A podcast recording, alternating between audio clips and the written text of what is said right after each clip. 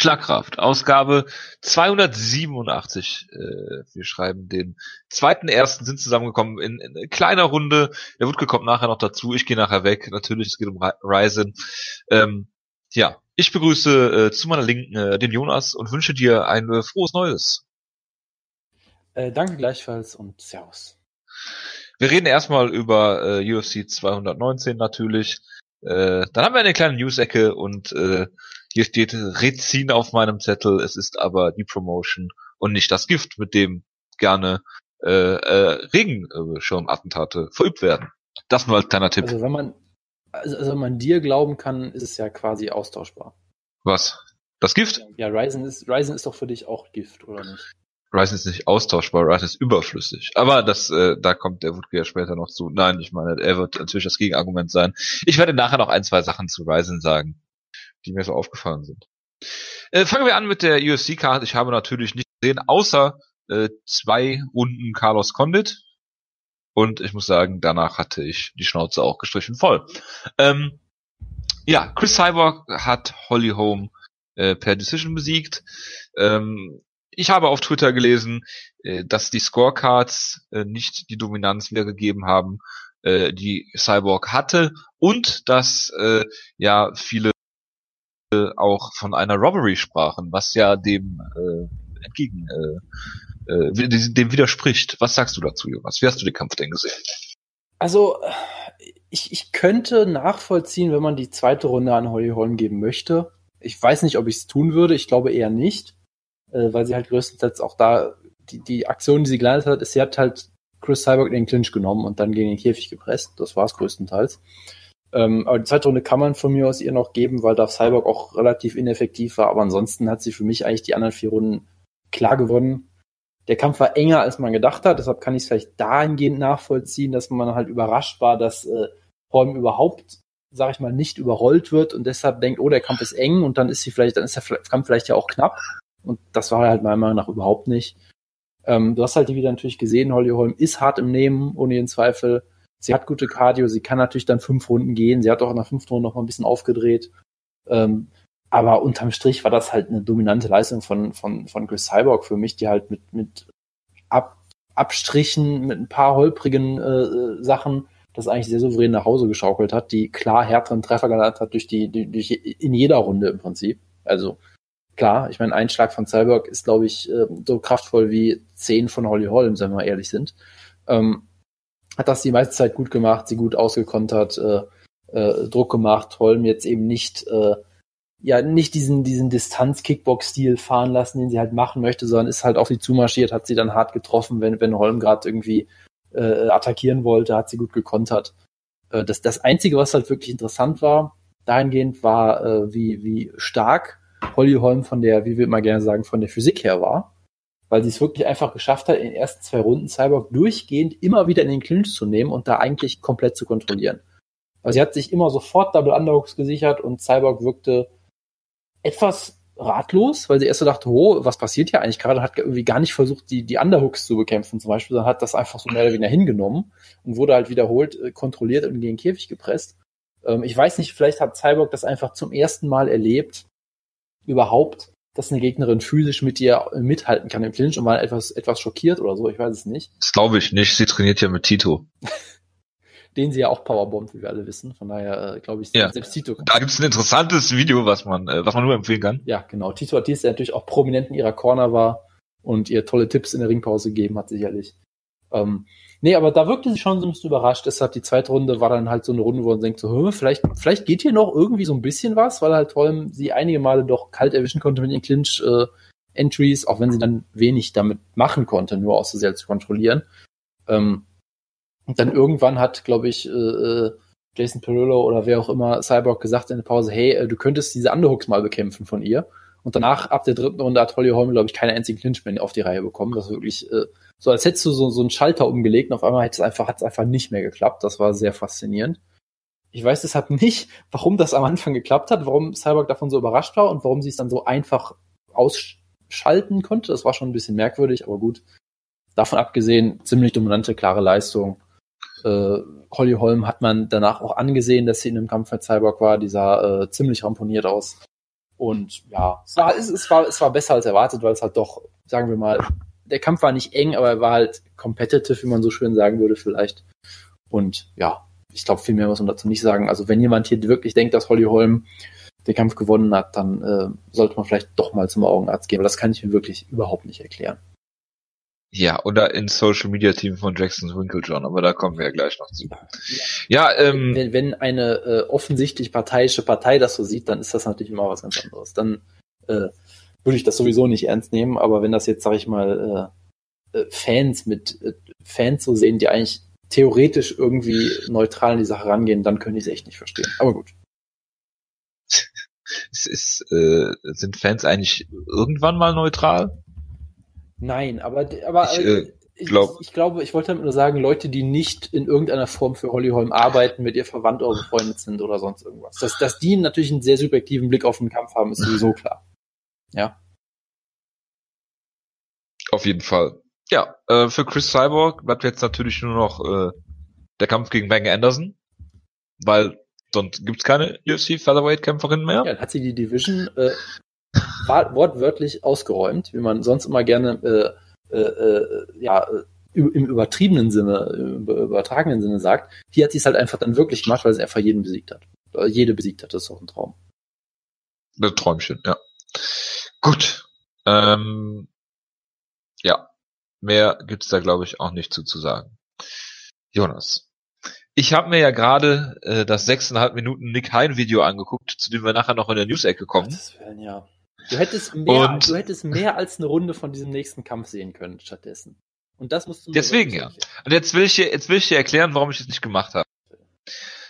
Weil bei dem Nick Hein Video wusste ich nämlich nicht, was mich erwartet. Wenn ich hier sehe, habe ich, ich Nurmagomedov hat. Ich hätte, ich hätte dir sagen können, was dich erwartet, ohne es geguckt zu haben, aber da kommen wir ja später noch zu. Du, ah, du aber hast du es geguckt? Natürlich nicht, bin ich bekloppt. Ja, siehst du, dann weißt du ja nicht, was da drin vorkam. Ja, also. Ich weiß aber, dass, dass, es, äh, dass es nicht gut sein wird, sagen wir es einfach so. Ich habe nicht gesagt, dass es gut war. Ich habe mich gut unterhalten gefühlt. Egal. Ähm, Habib hat Edson Barbosa besiegt und zwar 30-25 zweimal und einmal 30-24.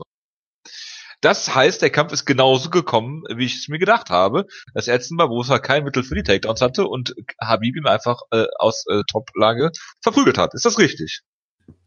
Äh, mit, mit Abstrichen, ja. Was heißt mit Abstrichen? Das hat er in der ersten Runde gemacht. Ähm, man hat ihn dabei fast tot geprügelt, glaube ich. Ja, um, so wie er das immer macht. In, in der zweiten, das macht er erst in den letzten drei, vier Kämpfen, wenn wir ehrlich sind. Davor ja, er, aber davor hatte er das war, das sind die letzten fünf Jahre, oder? Das, das ist ein legitimer Punkt bei Habib, ja.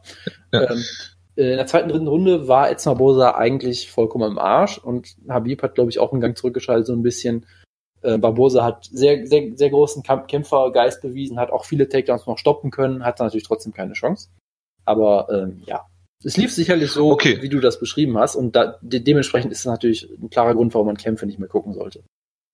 Ja, weil ich weiß, wenn ich, wenn ich mich vorher extra spoiler, um mir 15 Minuten meines Lebens zu ersparen, äh, dann mache ich das doch einfach. Und, Jonas, ähm, du hast ja vorher schon gesagt, dass deine Twitter-Timeline und all deine sehr geschätzten äh, Journalistenkollegen ja gesagt haben, dass Edson Barbosa ein Albtraummatch für Habib ist. Das habe ich so nicht gesagt, aber okay. Ja, das hast du schon so gesagt. Jedenfalls, äh, ja, hat sich das dann doch als äh, falsch rausgestellt. Ist das richtig? hast du, hast du eigentlich die Ausgabe gehört, die letzte?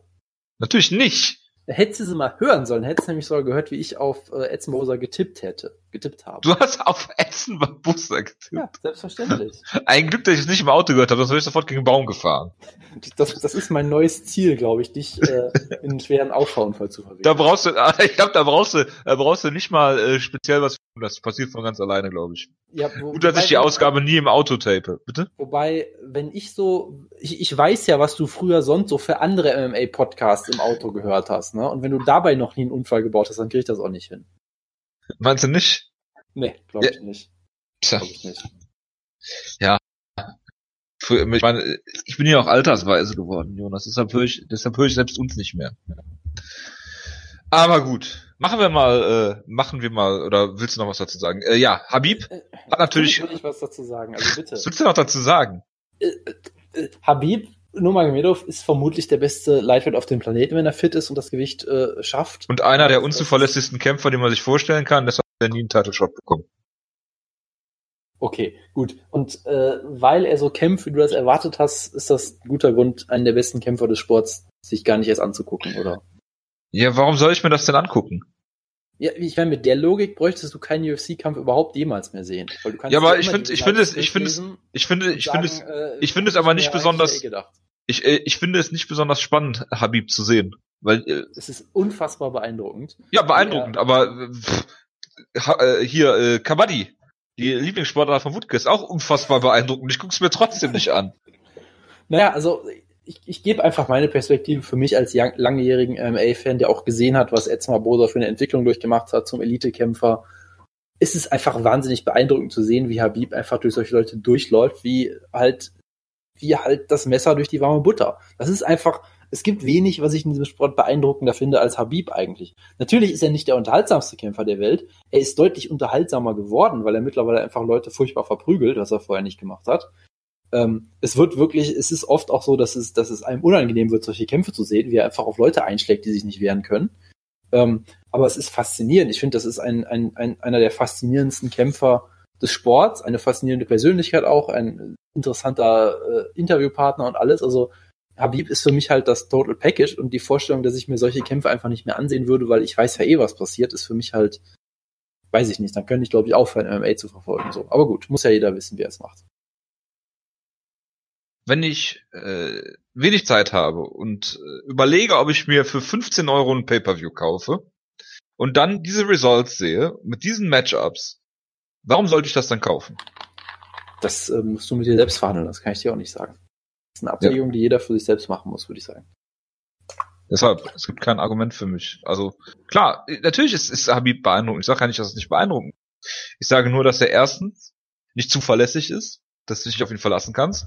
Stell dir mal vor, du buchst jetzt bei einer ähm, bei einer äh, äh, UFC hier Fourth of July Show Habib gegen Connor und er fällt aus. Das ist eine Katastrophe. Abgesehen davon, dass du erstens als als Promotion als Habib sowieso nicht gegen Connor stellen willst.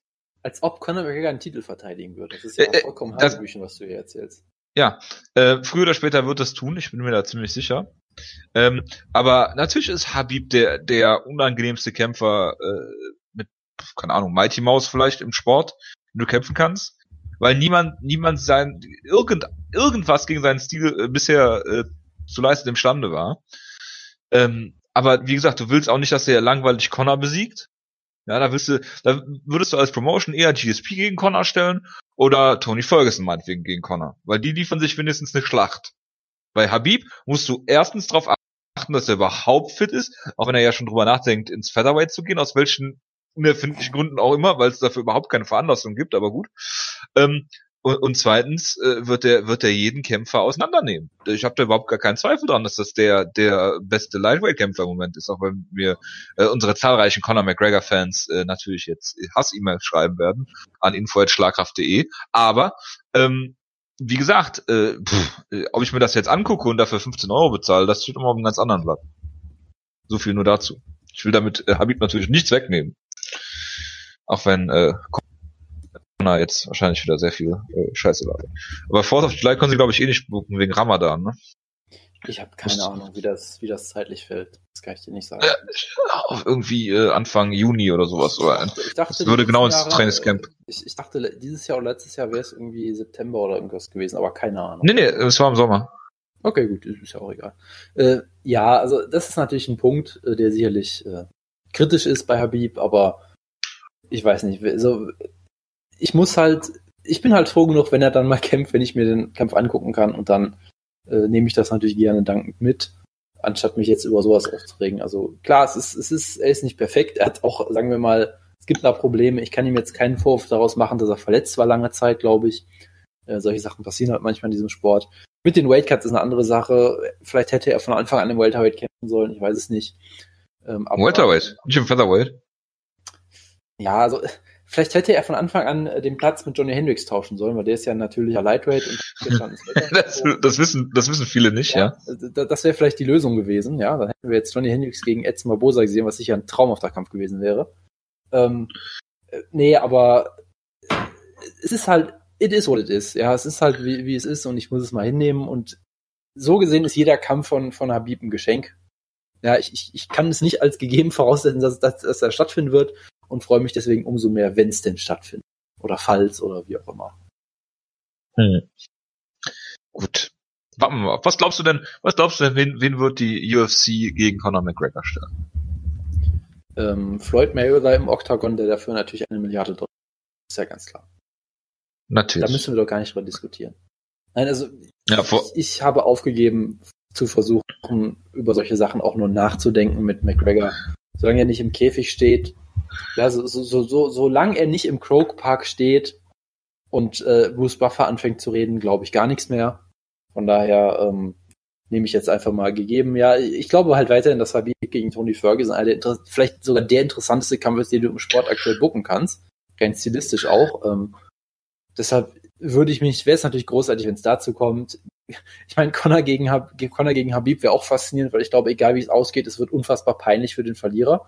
Weil ich glaube, Habib wird entweder in einer Minute brutal ausgenockt oder er macht Connor komplett am Boden lächerlich. Ich glaube, da gibt es keinen, keinen Mit Mittelgrund, äh, Mittelground dazwischen. Mittelgrund. Ähm, alles faszinierende Optionen. Von daher, ich warte einfach, was passiert, weil ich glaube, man kann sich aus den verschiedensten Gründen, über die wir schon gesprochen haben, auf nichts verlassen in der Hinsicht. Und von daher.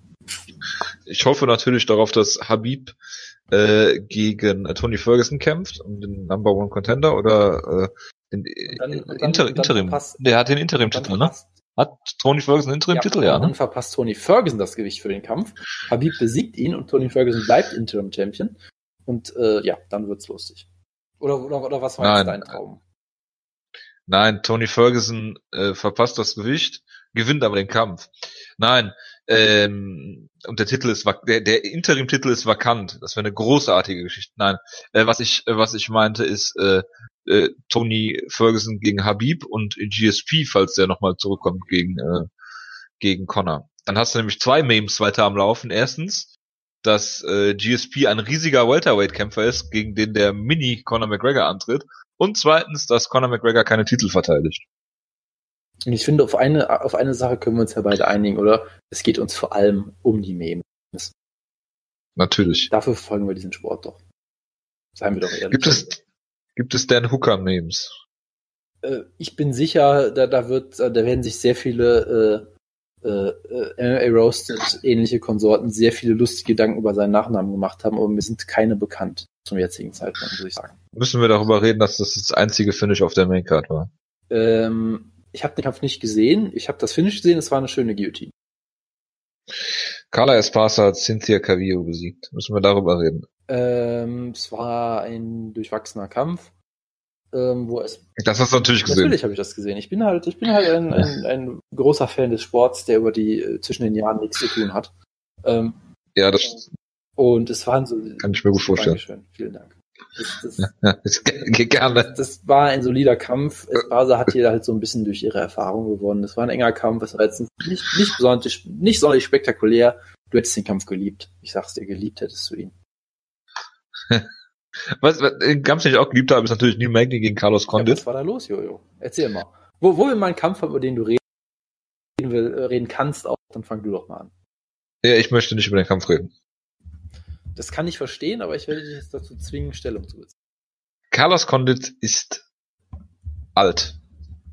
Ich meine, wir reden nachher noch über äh, Jackson Winklejohn post USADA, aber äh, ja, Carlos Condit sah hier gar nicht gut aus. Ähm, ja, die Magni hat den Kampf von vorne bis hinten kontrolliert, zumindest die letzten zwei Runden, die ich gesehen habe. Die erste habe ich nicht gesehen. Ja, ähm, Carlos Condit ist halt, hat halt diesen, diesen, ja, wie soll man sagen, diesen sehr awkwarden Style. Keine Ahnung, wie ich das beschreiben soll. Ähm, aber irgendwie, also irgendwie, mein Carlos Condit ist einer meiner absoluten Lieblingskämpfer, aber ähm, das zu sehen war dann schon schlimm. Auch wenn natürlich viele jetzt gesagt haben bei Twitter, ähm, ja, Neil Magny ist auch stilistisch ein schlechter Kampf für ihn. Und ja, klar, Carlos Condit hatte noch nie Takedown-Defense, aber wenn du bei Carlos Condit in der Guard gelegen hast, dann hat er dich halt submitted oder äh, oder gesweept oder was auch immer. Aber von ihm ging ja nicht wirklich viel Gefahr aus in dem Kampf. Und das war, das hat mich schon sehr gewundert, dass er nicht mal Neil Magny irgendwie in Bedrängnis gebracht hat in irgendeiner Form. Ähm, wenn man sich das Highlight-Video mal anguckt von von Carlos Condit, äh, was diese, diesen einen Headkick gegen GSP, den, den, den er da rausgehauen hat, diese, diese wunderschöne, eine der schönsten Kombinationen überhaupt im Sport gegen Nick Diaz, die er da geschlagen hat, auch wenn er den Kampf natürlich logischerweise verloren hat, äh, wie viele wissen. 1, 2, 5 muss man dazu sagen. Ähm, aber ähm, das ist halt nicht der Carlos Condit, wie er früher mal war. Ich meine, er hatte jetzt 16 Monate Pause oder was. Hatte davor den Kampf gegen Damien Meyer. Den kannst du auch nicht bewerten so richtig, aber pff, ich weiß nicht, ob ihm das Feuer fehlt, ob, ob er physisch da ähm, nicht, nicht auf der Höhe ist. Ich meine, er hat ja auch ähm, diese ganzen anderen ähm, Geschichten da noch am Laufen, äh, wo, wo er beruflich unterwegs ist. Ich weiß nicht, ob, ob er da keine Zeit mehr hat, sich äh, vorzubereiten vernünftig, aber wie gesagt, ob, ob er mental noch voll da ist. Aber das war schon relativ traurig zu sehen. Also ohne Nino Magnier was wegzunehmen. Aber mh, hm, normalerweise müsste Carlos Condit den Kampf gewinnen, ohne, ohne Probleme, ja, wenn du jetzt von einem Prime Condit ausgehst. Und von daher, ja, schade drum. Äh, Neil Magny hat hier guten Namen besiegt. Aber wie gesagt, Carlos Condit, äh, ja, äh, ja, keine Ahnung, was ich jetzt noch sagen soll. Ich bin schockiert. Also, Jojo, ich glaube, du, du hattest die einfache Erklärung dafür am Anfang schon gefunden und hast dann äh, overexplained. Ich glaube nicht, dass er zu wenig Zeit hat und äh, zu wenig, zu viel äh, nebenbei arbeitet. Ich glaube, er ist einfach alt geworden. Das ist einfach das Einfachste, was man erklären kann. Es kann durchaus sein, dass Neil Magny auch so schon kein einfaches Matchup für ihn gewesen wäre. Ich meine, Neil Magny ist groß, er hat, er hat Reichweite, die er zumindest hier auch mal halbwegs effektiv genutzt hat. Von daher, es kann auch sein, dass das für Prime Connect auch ein schweres Matchup geworden wäre. Ich glaube, schon, dass dieser Prime Connet hier gewonnen hätte. Aber das ist halt nicht mehr der Prime Connet. Ich meine, du hast gesehen, er, er ist jetzt nicht äh, Chuck Liddell, der über Nacht quasi Shot war und dann einfach komplett fertig war oder so. Ja, er, ist es nicht so ein Deklar. Ach, er, er ist nicht Shot, er ist einfach nur alt geworden. Ja, er ist nicht Shot, er ist einfach nur alt geworden, ganz genau. okay, Aber verstehe. was ich damit halt sagen will, er fällt halt nicht auseinander. Sein Kinn ist nicht weg und er wird nicht brutal ausgenockt. Er kämpft immer noch so ähnlich. Ja, du hast ja immer noch gesehen, ist ja nicht so, als hätte er vorher äh, Takedown Defense gehabt. Ja, der hatte er noch nie wirklich. Nur natürlich nicht. Er kommt halt immer weniger damit durch, natürlich, weil erstens die Leute auch besser darin werden, das auszunutzen. Ja, du kannst Leute nicht mehr aus der Guard submitten, als wäre es 2007. Ja, geht halt nicht. Ja, äh, auf der anderen Seite, er ist halt nicht mehr ganz so dynamisch, nicht mehr ganz so schnell darin wieder hochzukommen, wie er halt einfach früher war. Und im Stand, es fehlt halt das letzte bisschen Präzision, das Timing ist vielleicht nicht mehr ganz da, er sieht die Kombinationen nicht mehr so, die er vorher vor ein paar Jahren vielleicht noch hätte raushauen können. Die passen halt einfach nicht mehr das ist halt einfach ganz normal, wenn du alt wirst. Ja, solche Sachen, Reflexe, Geschwindigkeit, so, da, da, da, da, da, da geht halt ein bisschen was ab. Und das kann halt dann den Unterschied machen zwischen so einem Kampf und vielleicht einem Knockout-Sieg oder sowas. Und das ist, glaube ich, einfach das, das einfache, die einfache Erklärung. Es war natürlich deprimierend, ähm, gerade für jemanden wie Condit, der immer so ein Action-Fighter war, dass er halt einen relativ zagen Kampf halt führen musste, quasi, weil er einfach nicht mehr drin war, war halt dahingehend schon schade ich bin trotzdem froh, dass er nicht brutal ausgenockt wurde. Das wäre, es, wär, es wäre, es gäbe, hätte viele Möglichkeiten geben, wie der Kampf noch viel deprimierender hätte, hätte werden können. Er wurde auch nicht die ganze Zeit zu Boden gehalten und verprügelt. Es ging ja noch, in Anführungszeichen. Aber er war halt nicht mehr der Alte und das ist halt, das ist es halt einfach. Ist halt einfach die Frage, äh, was für Standards man anlegt, ne? Wenn du halt, ich meine, Condit ist jetzt in seinen letzten acht Kämpfen zwei und sechs, ne? Das, äh, das muss man dazu sagen. Klar hätte er gegen Hendri Hendricks gewinnen können. Das war ein enger Kampf. Klar hatten, hatten ihn viele gegen Robbie Lawler vorn äh, in dem Titelkampf Anfang 2016. Ähm, ohne jeden Zweifel, aber das war schon, also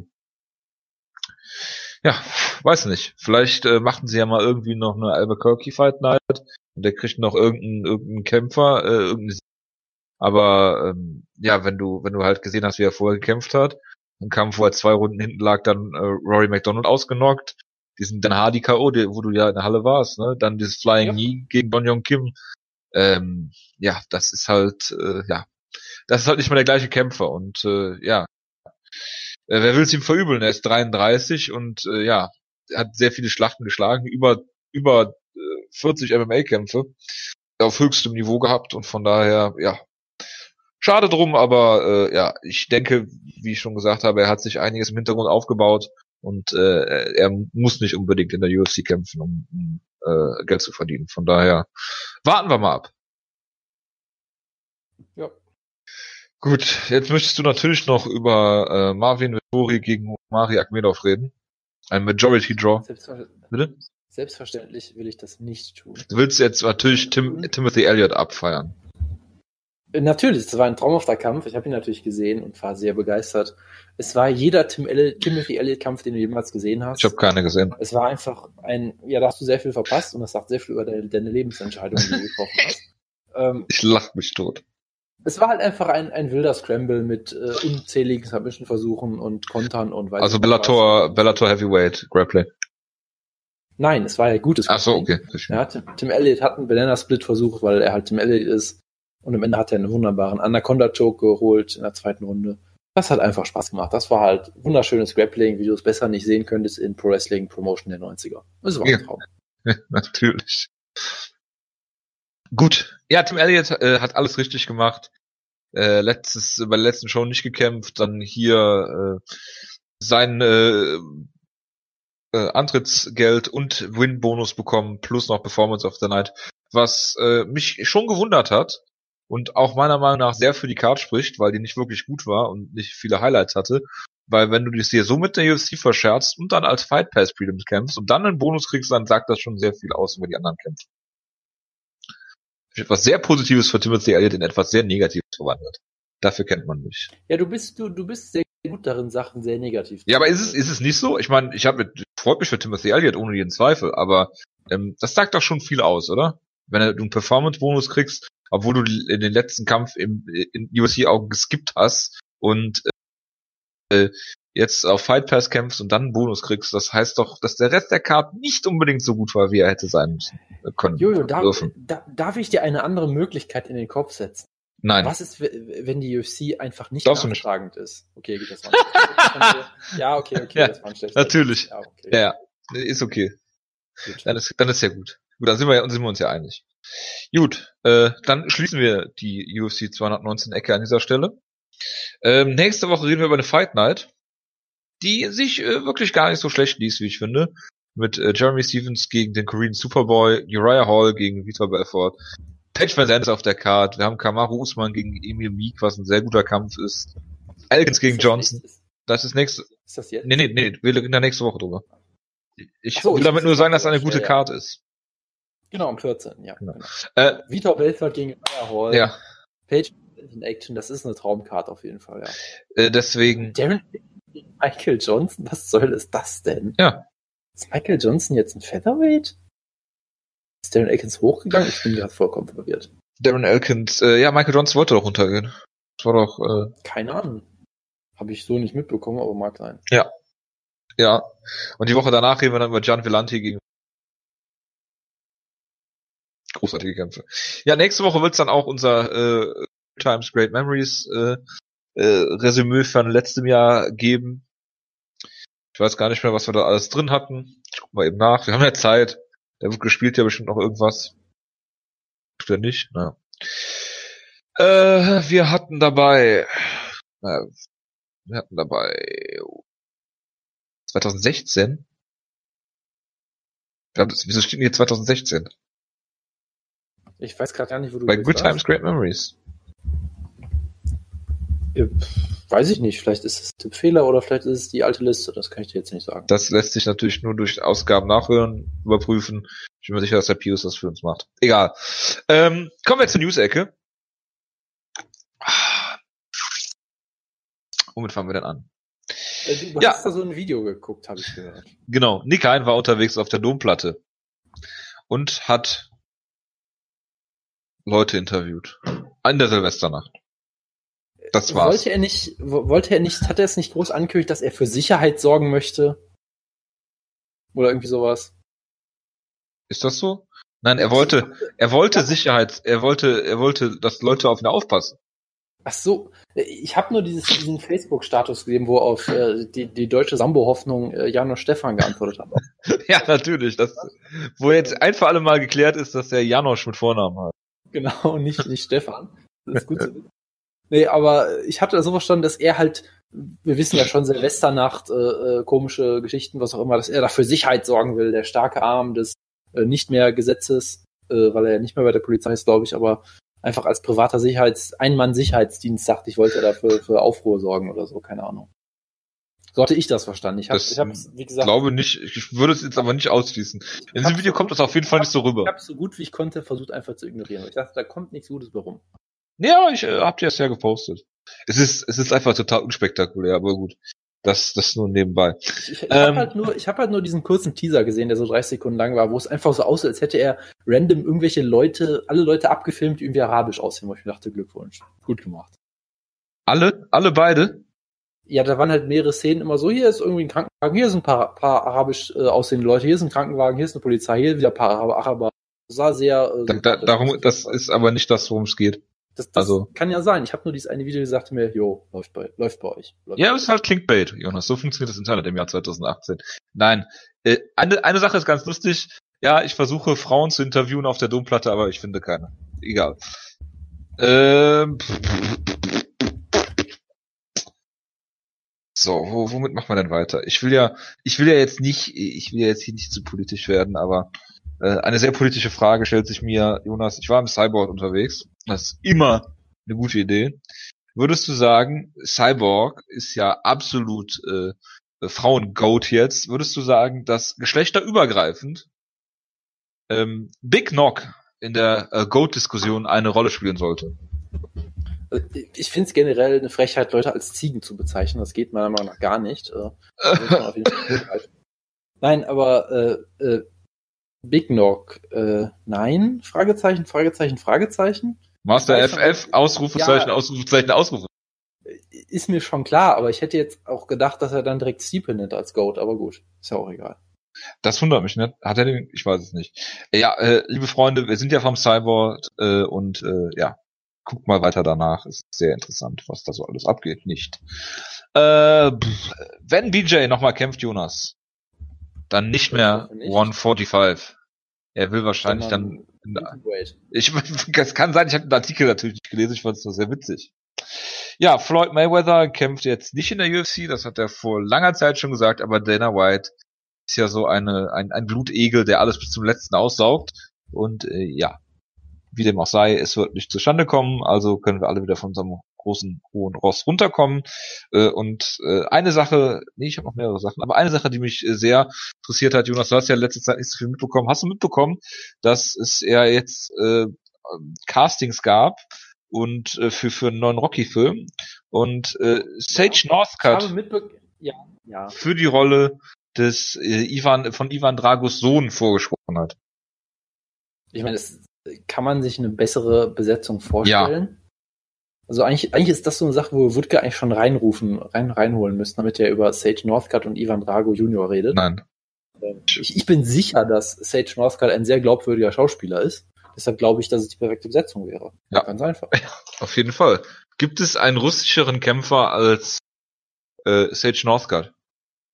Mir fallen auf jeden Fall keine ein. Na gut, wenn Schwede einen Russen spielt, warum sollte dann Sage Northcutt nicht dessen Sohn spielen? Nur das nur nebenbei.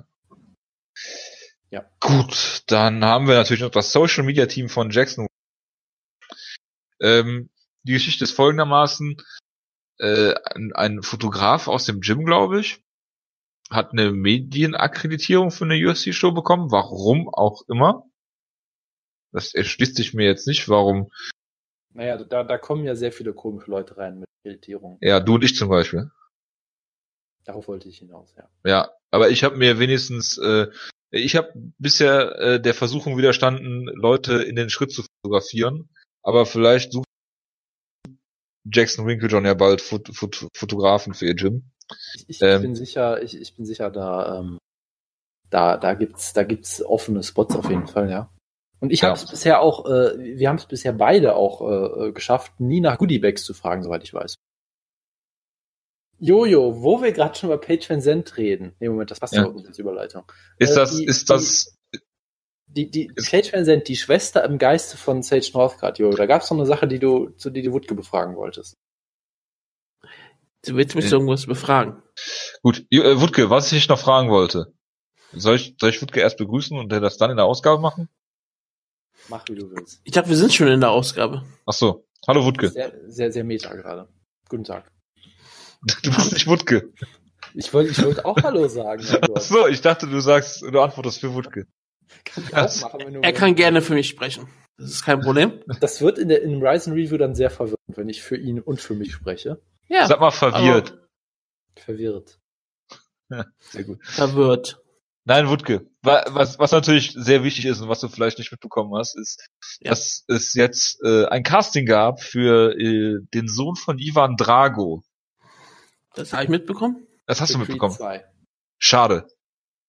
Genau. Hast du denn Ja. mitbekommen, wer da sich unter anderem beworben hat? Sage Northgard. Was sagst du dazu? Ja, bitte. Er wird keine, er wird die Rolle nicht bekommen, logischerweise, weil er kein Schauspieler ist.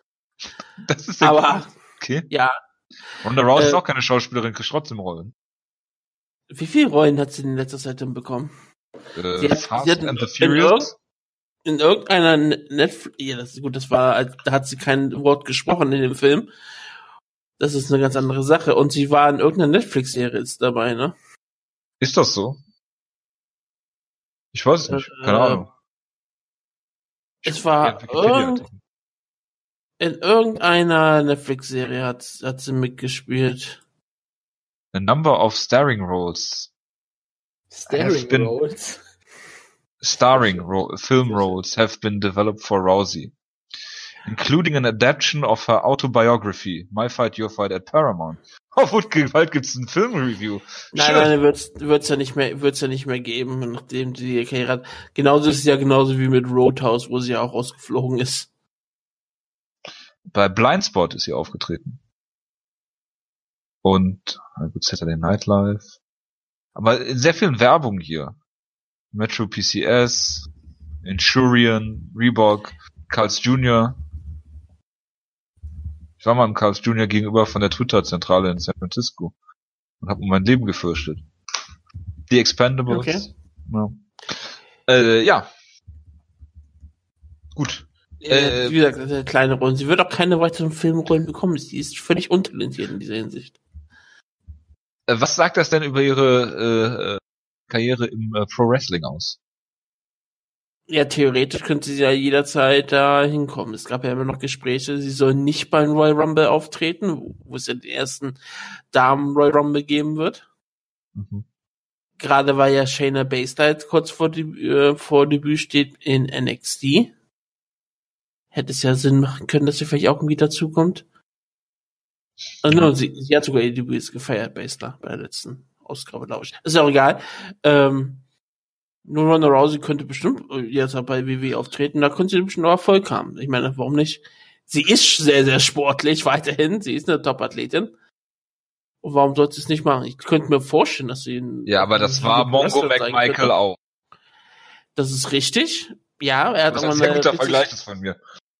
Ja, das ist ein Vergleich von Sportlern, die halt ins, ins Pro Wrestling wechseln. Das ist absolut Ja. richtig. Natürlich hat die aber einen Kampfsport-Hintergrund, was beim Pro Wrestling meistens noch etwas hilfreich ist.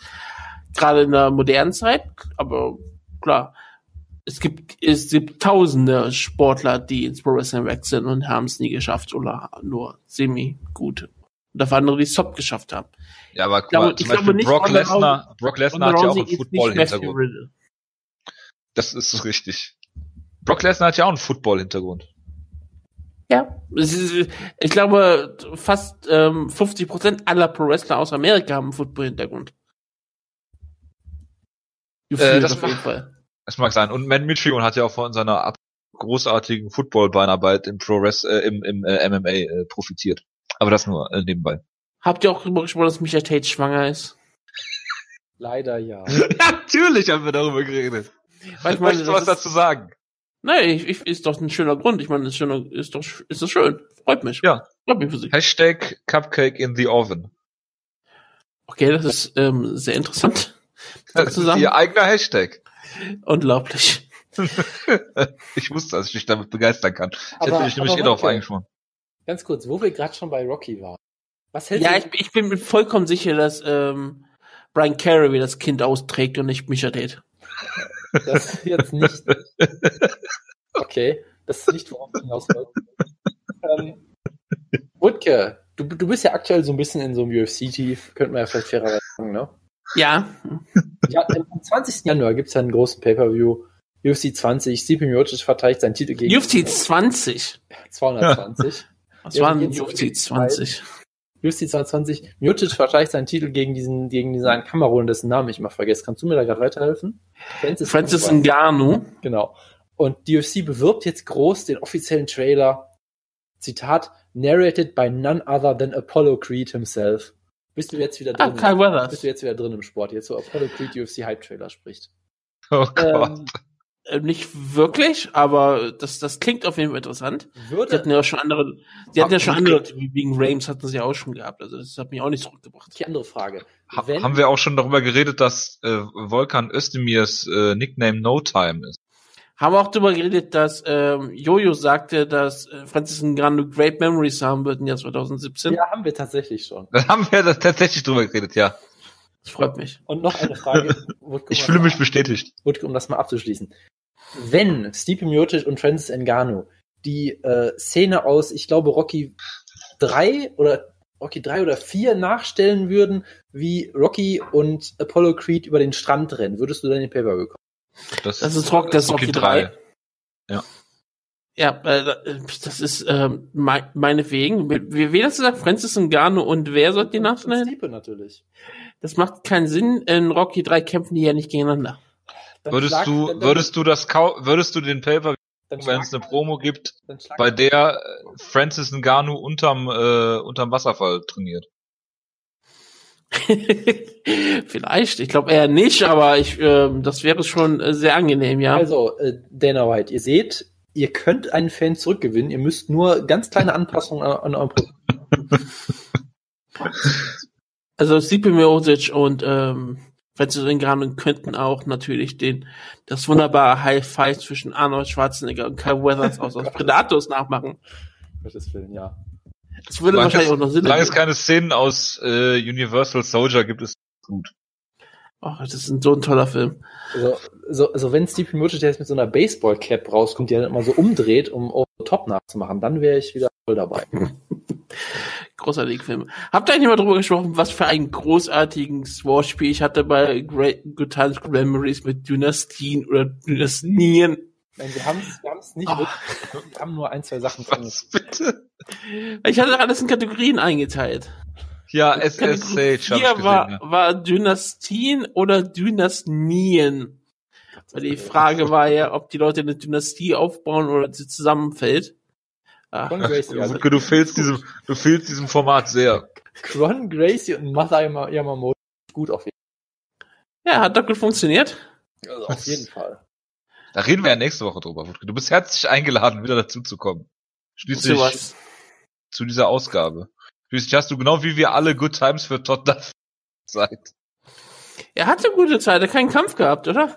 Genau das Nee, gleiche ich habe ich glaube eben auch nicht. gesagt. Sehr gut. Sehr gut. Ja. Ich meine, dass er nicht mal weiß, ob er einen Kampf gehabt hat, ist natürlich auch schon wieder ziemlich gut. Du hast auch gesagt, dass Mighty Mouse gegen irgendwen verliert. Ja, hat er doch auch. Gegen Tia Dillashaw, weil er sich Genau. geduckt hat. Ganz klar, ganz klar. Genau, Ja. er hat gegen Dana White verloren. Er hat den Kampf um die Öffentlichkeit verloren. Ja. Denn die Öffentlichkeit hat sich Dana White angeschlossen. Ach ja, ein Glück hattet So ihr alle Good Times bei Sage Northcutt. Obwohl Ja. er die Rolle nicht bekommen hat. Naja. Aber ha- hatte, hatte Sage Northcutt irgendwann ein schlecht, irgendwas schlechtes Erlebnis in diesem Jahr gehabt? Ich glaube nicht. Ich weiß es nicht, ich habe die Karriere von Sage Northcutt nicht verfolgt. Egal. Ähm, ja, ihr macht ja jetzt Ryzen. Vermutlich. Mir ist aufgefallen, dass zwei absolute Superstars von Ryzen verloren haben. Ja, und es ist beides mal ziemlich gut für Ryzer. Natürlich ist das ziemlich gut. Aber Cindy Dandua, Moment, ganz ist kurz. völlig egal. Achso, ich, ist dachte, absolut nicht gut. ich dachte Nicht im geringsten. sorry, ich dachte gerade mit dem zweiten Superstar hättest du jetzt äh, Tsuyoshi Kosaka gemeint. Sorry, ich war gerade Nein, nein, das ist, das ist, das, das sind solche, so, so eine Farce, über die ich überhaupt nicht rede. Genau wie Gabby Garcia. Cindy Danduis ist ziemlich solide für eine aufstrebende Kämpferin, eine junge Kämpferin. Also das ist schon eine Herausforderung. Ihr, ihr. UFC-Kampf gegen Alexis Davis war so schlecht, dass sie in einer fast nicht bestehenden Division sofort gekündigt worden ist. Ja, ich sagte auch nicht, dass es super war, aber wenn du eine junge aufstrebende Kämpferin bist, dann kannst du doch gegen eine erfahrene Kämpferin wie Cindy Danduis verlieren. Wutke, ich habe eine Das spielt Frage keine. Rolle. Damit ist Cindy Danduis ähm, super, kann man super aufbauen für einen Rematch nächstes Jahr. Luis. Ja, natürlich. W- w- Wollen wir den Jojo vielleicht einfach schmeißen? Ja, Bitte, ich bitte darum. ja ich bitte. Könnt ihr bitte Und- noch und über Regenschirmattentate reden? Und ganz, ganz, ganz kurz, ich will nur eine Sache sagen vorweg, weil dann wird Jojo so leicht durchdrehen und weggehen. wer nicht versteht, warum die Niederlage von Rena gegen Kanazokura gut ist, der versteht nicht nur Mixed Martial Arts nicht, der versteht die Menschheit nicht. Weißt du, was das Schlimme daran ist? Ich muss ihm sogar zustimmen dabei. So, tschüss, Jojo. Ich wünsche euch recht viel Spaß. Ciao, ciao. Ciao.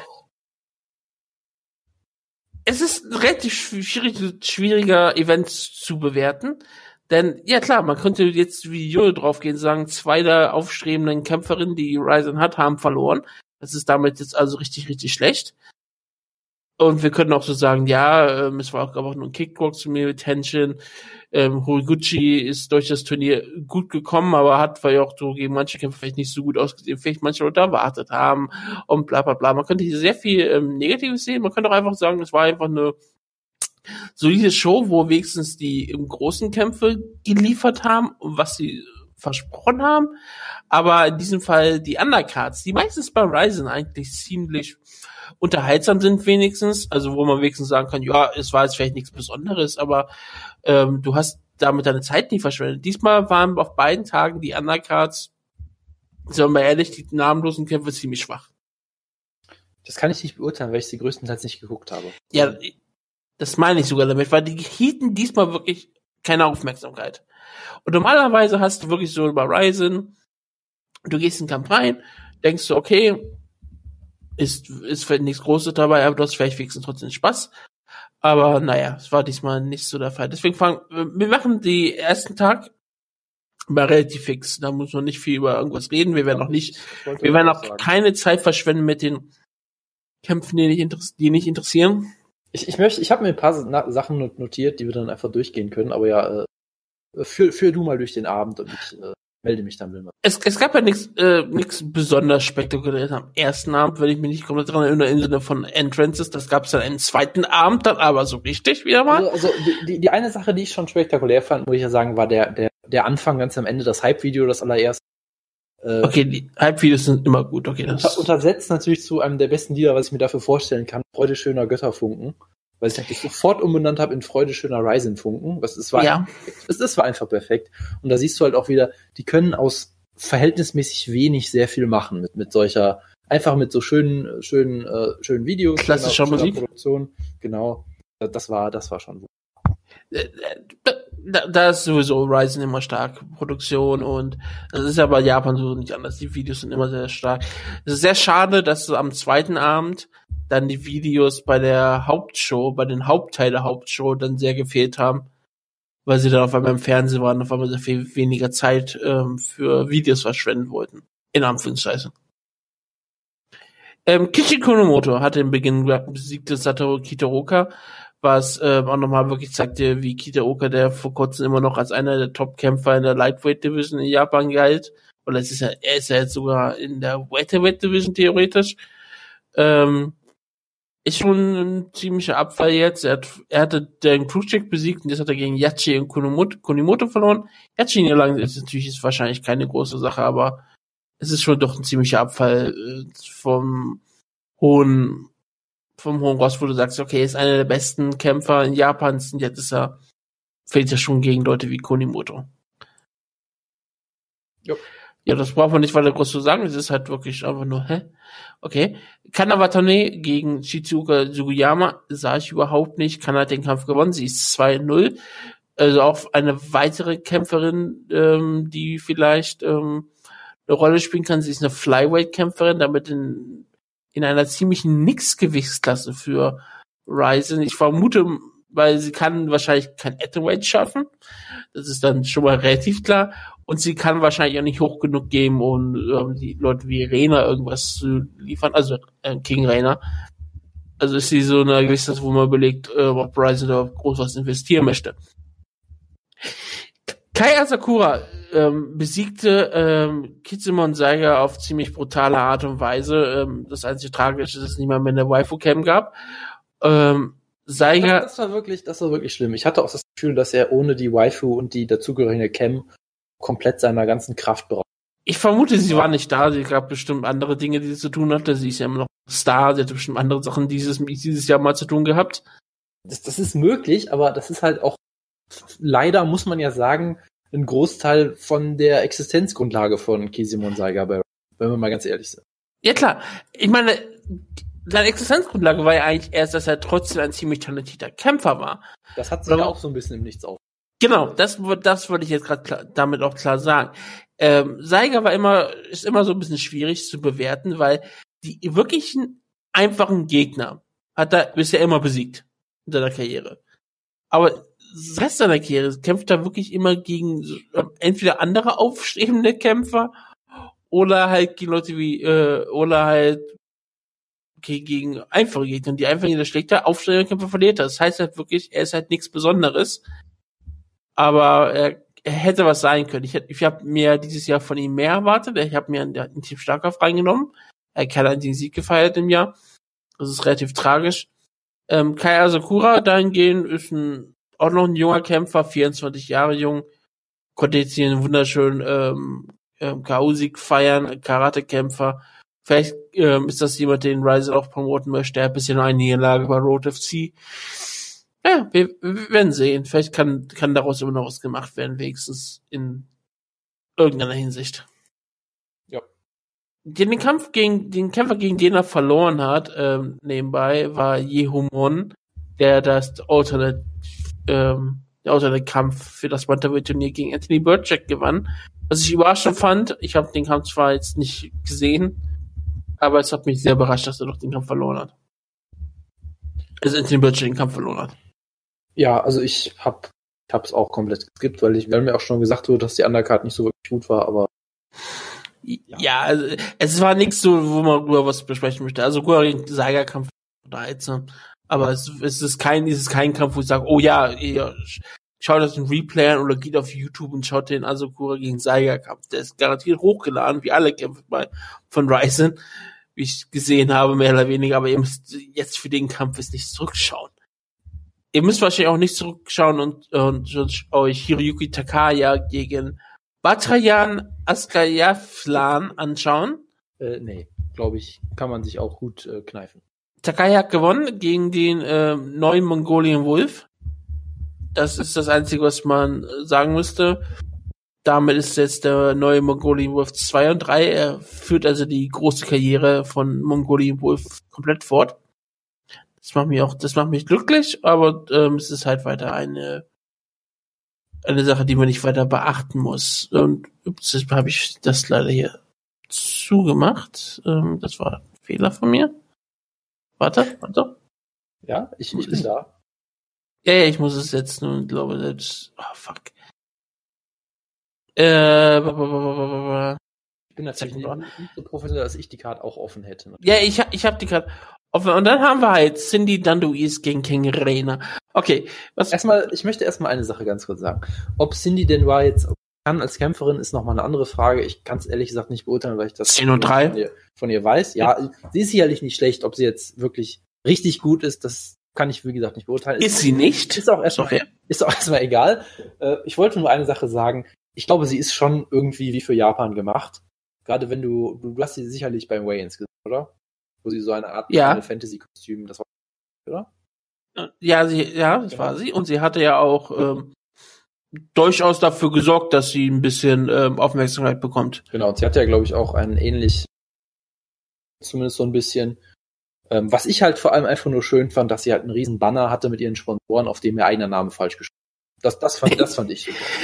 es ist auch gar nicht mal so ein einfach zu schreibender Name, wenn du nicht, wenn du ihn einfach nur so hörst. Ja, das, das Also- ist richtig, aber ich hätte halt gedacht, dass man das dann vielleicht noch hinkriegt. Aber gut. Ja, irgendwie anders. Die Sache ist, sie hat, ähm, wie gesagt, Niederlagen gegen Alexis Davis und Tonya Evinger beispielsweise und gegen Juna Kuniskaya. Die hat aber, wie gesagt, auch Siege über Sheila Gaff und Megan Anderson. Äh, Sie, ist durchaus ähm, nicht ungefährlich. Und das haben wir, ich habe ja auch, das haben wir auch letzte Woche besprochen, dass hier durchaus eine Gefahr besteht. Das ist das der erste richtige Test für King Rainer. Und wenn du zum ersten Mal getestet wird und du bist gerade mal, ähm, was ist King Rainer? 21 Jahre jung dann kannst du auch verlieren. Das ist so einfach mal so als Aussage. Das ist noch, noch nirgendwo das Ende. Und es war ein ziemlich enger Kampf. Aber lassen wir den Kampf erstmal noch mal kurz weg. Ich wollte nämlich gerade sagen, apropos äh, epische Entrances, da gab es doch noch. Ja, ähm, ich weiß gar nicht, wer das auf Twitter später geschrieben hat. Das war das Einzige, was ich ähm, ich, ich war nicht gespoilt für den Event, aber ich einen Tweet sah ich nur auf Twitter, das war, das war das GIF, wo King Rainer ähm, ähm, ihre ganzen Gesten macht und hinter, im Hintergrund spielt eine Band. Und es war einfach nur sowas wie Relationship Goods, finde eine Person, die dich genauso anschaut wie King Rainer untertan. Ja. Und es stimmt einfach, die, es war halt toll, weil sie hat halt ihr normales Intro gehabt mit den Teddybären auf der Leinwand, der auf die Wand einschlägt und sie kam raus mit ihrer, mit ihrer ganzen Regalie, der Krone, den Umhang, den, den riesen Schubberschub, den Bären und einer Liveband, also ich glaube, es war nicht live, aber ist auch egal, einer Girl Group, die halt da spielte, eine Girl Rock Group. Ja. Schön J-Rock gespielt. Es war eine also, perfekte Umsetzung. Das, ganz, das, ganz ehrlich, toppen könnten sie es nur noch, wenn es beim nächsten Mal Baby mit. Ja, wenn sowas Großes dazu kommt. Aber das, das, das ist zum Beispiel sowas, wo ich immer sage, ja, du hast siehst mal die UFC, nicht? Du ja, siehst sie vielleicht irgendwo in Russland höchstens noch. Das, das, siehst du, das siehst du vielleicht, wenn Chad Bendis gegen Conor McGregor kämpft und dann so einen yeah. komischen Country-Sänger hat. Aber das haben sie auch nur das eine Mal gemacht und bitter bereut, glaube ich. Und sie haben es noch nicht mal wirklich groß herausgestellt. Es war einfach so am Rand. Während hier natürlich die ganze Show drum ist. Und es ist ja, halt einfach so, wo ich sage, ja, deswegen, wird mir Japan immer mehr gefallen. Kommen wir weil sie wissen noch, dass es, dass wir hier immer noch, immer noch in einem Sport sind, der unterhaltsam, Unterhaltung sein soll. So wie Sport halt sowieso Unterhaltung ist. Ähm, ja, King Ren hat diesen großen Entrance gehabt. Und schon ein, mit diesem Entrance ist sie, bleibt sie in den Kopf hängen von allen Leuten. Deswegen ist der Kampf dann wirklich nebensächlich. Und der Kampf selber war halt, es ist halt ein typischer King Rainer Kampf. Sie hat keinen interessanten Kampfstil. Ja, sie hat, sie hat, sofort Backmount gepult in der ersten Runde, was ich auch sehr schön fand. Ja, die erste Runde, da hat sie richtig Probleme gehabt. Da hat man auch wirklich gemerkt, okay, jetzt ist es ein riesengroßer Unterschied. Denn Cindy Danduis hat jetzt nicht so, dass sie das Doppelte von ihr wiegt oder halt so nochmal ein bisschen mehr Gewicht hat, womit man ja dann durchaus Probleme haben kann, wie mit Leuten wie Crystal Stokes oder Lady Tapa, die einfach so viel mehr wiegen, dass es halt ähm, einfach problematisch wird für, für Rainer. Äh, dafür hatte sie hier eine Gegnerin, die weniger wiegt, aber die halt die Fähigkeiten hat, um sie ja. zu testen. Und da hat sie in der ersten Runde durchaus Probleme gehabt. Gleichzeitig kam sie in der zweiten Runde zurück, hat ihr Judo wunderbar eingesetzt, hat dann selbst die Kontrolle die ganze Zeit gehabt. Im Stand waren sie beide immer sehr durch ausgeglichen. Ich würde Rena auch immer großartig, groß, ähm, nicht, nicht großen Nachteil anreden. Ich würde eigentlich sagen, sie hätte da auch durchaus, äh, sah da durchaus besser aus. Und die dritte Runde war halt eine mehr oder weniger Toss-Up-Runde, wo Rainer erst besser begangen. Dann aber sind dann Luis, das machte, was am wichtigsten ist. Die hat die, die hat die Runde am Ende gestohlen mit einem wichtigen Takedown, wo der den Kampf auch zu 100% entschieden hat. Dieser Takedown, eine Minute vor Ende, der sie zu Boden brachte, wo das Publikum auch komplett gestöhnt hat, was auch immer wieder ein schönes Zeichen ist, dass sie halt in, äh, ähm, sehr in King Rainer investiert sind. Und dass sie halt sofort merken, oh, diese, die, dieser Takedown, der kann dir, der kann dir den Sieg kosten. Und ja, das war dann auch der Fall. Ähm, Cindy Luis konnte dann ähm, einfach mehr oder weniger auf, auf sie drauf liegen bleiben, die Kontrolle bewahren. Rainer kann nicht mehr hoch und deswegen kann man auch durchaus äh, dafür sein, dass Cindy Luis gewinnt. Man kann bestimmt auch weiterhin irgendwie sagen, gegen Rainer könnte hier auch den Kampf gewonnen haben. Der Kampf, wie gesagt, war eng. Äh, es ist auf jeden Fall keine Fehlentscheidung. Auf gar keinen Fall. Ich würde, ich habe überhaupt kein Problem damit, dass Sandy dann Luis den Kampf gewonnen hat. Und wir werden gleich drüber reden, warum das eigentlich nicht wirklich schlimm ist, aber was sagst du noch zum Kampf? Äh, also optimal ist es in dem Fall, glaube ich, auf jeden Fall nicht. Wir werden gleich noch anderen Damen reden, wo, glaube ich, die Niederlage sogar gut ist. Ja. Hier war es, glaube ich, nicht so. Weil ich glaube, Cindy denn war keine irgendwie etablierte Kämpferin oder so. Man sagt, ja, hier ist das jetzt irgendwie gut für die Promotion. Ich glaube, es ist, es ist es ist nicht das Ende von King Rainer oder irgendwie. Das ist es nicht, aber ich glaube schon, dass es tendenziell nicht gut ist. Andererseits, ich sag mal so andererseits, King Rainer hat nie durch ihre Kämpfe überzeugt. Die waren nie gut und sie waren immer eng. Nein. Ja, sie hat auch den letzten Kampf gegen Crystal Stokes hat man auch, äh, der war auch schon ziemlich, ziemlich äh, haarscharf, glaube ich, in Erinnerung gehabt. Also es ja, war nie so, der war auch so. Als hätte sie in den Kämpfen wahnsinnig überzeugt. Sie hat halt dadurch überzeugt, dass sie halt es geschafft hat, äh, sag ich mal, enge Kämpfe zu haben mit diesen gigantischen Gegnerinnen, ja. Und Stokes war auch im Verhältnis genau. ähm, ja, klar, die gigantisch. Der Itapa war unfassbar groß. Und alle Leute, die sonst kleiner waren, außer vielleicht in den ersten Kampf, sowas wie gegen Shayna Baszler, hat sie immer besiegt. Jessica Bär hat sie besiegt und hat auch ähm, Jung Kim bei Deep besiegt mit ähm, vorzeitig, meine ich damit. Ja, genau. Also von daher Christian jetzt ja Andel auch so, bei Dieb. hätte, wäre King Rainer wegen ihrer Kämpfe großartig gewesen, sondern halt wegen dem, wegen dem Charakter. So. Ja, der dementsprechend- der wichtige Teil. Genau, und das ist halt schon, äh, den hat sie natürlich weiterhin. Deshalb ist es, glaube ich, äh, jetzt nicht so schlimm. Es wird nicht der, der, der Untergang sein von ihr oder so. Ist natürlich, ist natürlich ein Setback, ja.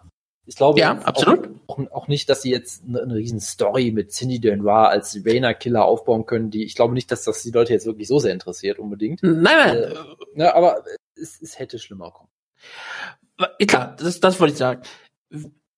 Man muss sich von dieser Sache nochmal wegdenken, dass wie Stars funktionieren, haben wir schon häufig gesagt. Sobald du eine bestimmte Schwelle übergriffen, überschritten hast, da fällst du nicht mehr zurück. Wenn die Leute dich kennen und dich mögen und ähm, alles von, wenn die bestimmte Sachen einfach sich sehen wollen, dann ist es vollkommen egal, ob du mal einen Kampf verlierst oder ob du einen Kampf gewinnst. Solange die Leute sich daran erinnern und dich weiterhin kämpfen sehen wollen, bist du ein Star. Man sieht es ja bei so häufigen Namen, äh, bei vielen Kämpfern, die so viele Niederlagen haben, es ist den Menschen aber durchaus egal. Klar, vielleicht werden sie Leute nicht mehr, nicht mehr Geld dafür zahlen, vielleicht wird jemand, wenn er viele Kämpfe, kein Paper-Draw mehr sein. Klar, logisch. Aber glaubst du, dass würde Conor McGregor nächsten zwei Kämpfe verlieren, dass irgend, dass er beim dritten Kampf weiter kein Star mehr ist? Die Antwort ist natürlich nein. Natürlich, wenn die Leute weiter Conor McGregor sehen wollen, weil er Conor McGregor ist. Was sah das auch bei anderen Leuten, wie zum Beispiel, kannst auch jemand sagen, wie Shell Sun. Das ist kein Pay-Per-View-Draw, logischerweise, aber die Leute wollen ihn kämpfen sehen. Die haben, denn ist auch egal, ob er jetzt sogar gegen Tito Ortiz verliert, wenn er gegen Vanilla Silver kämpft, sind die Leute wieder dabei.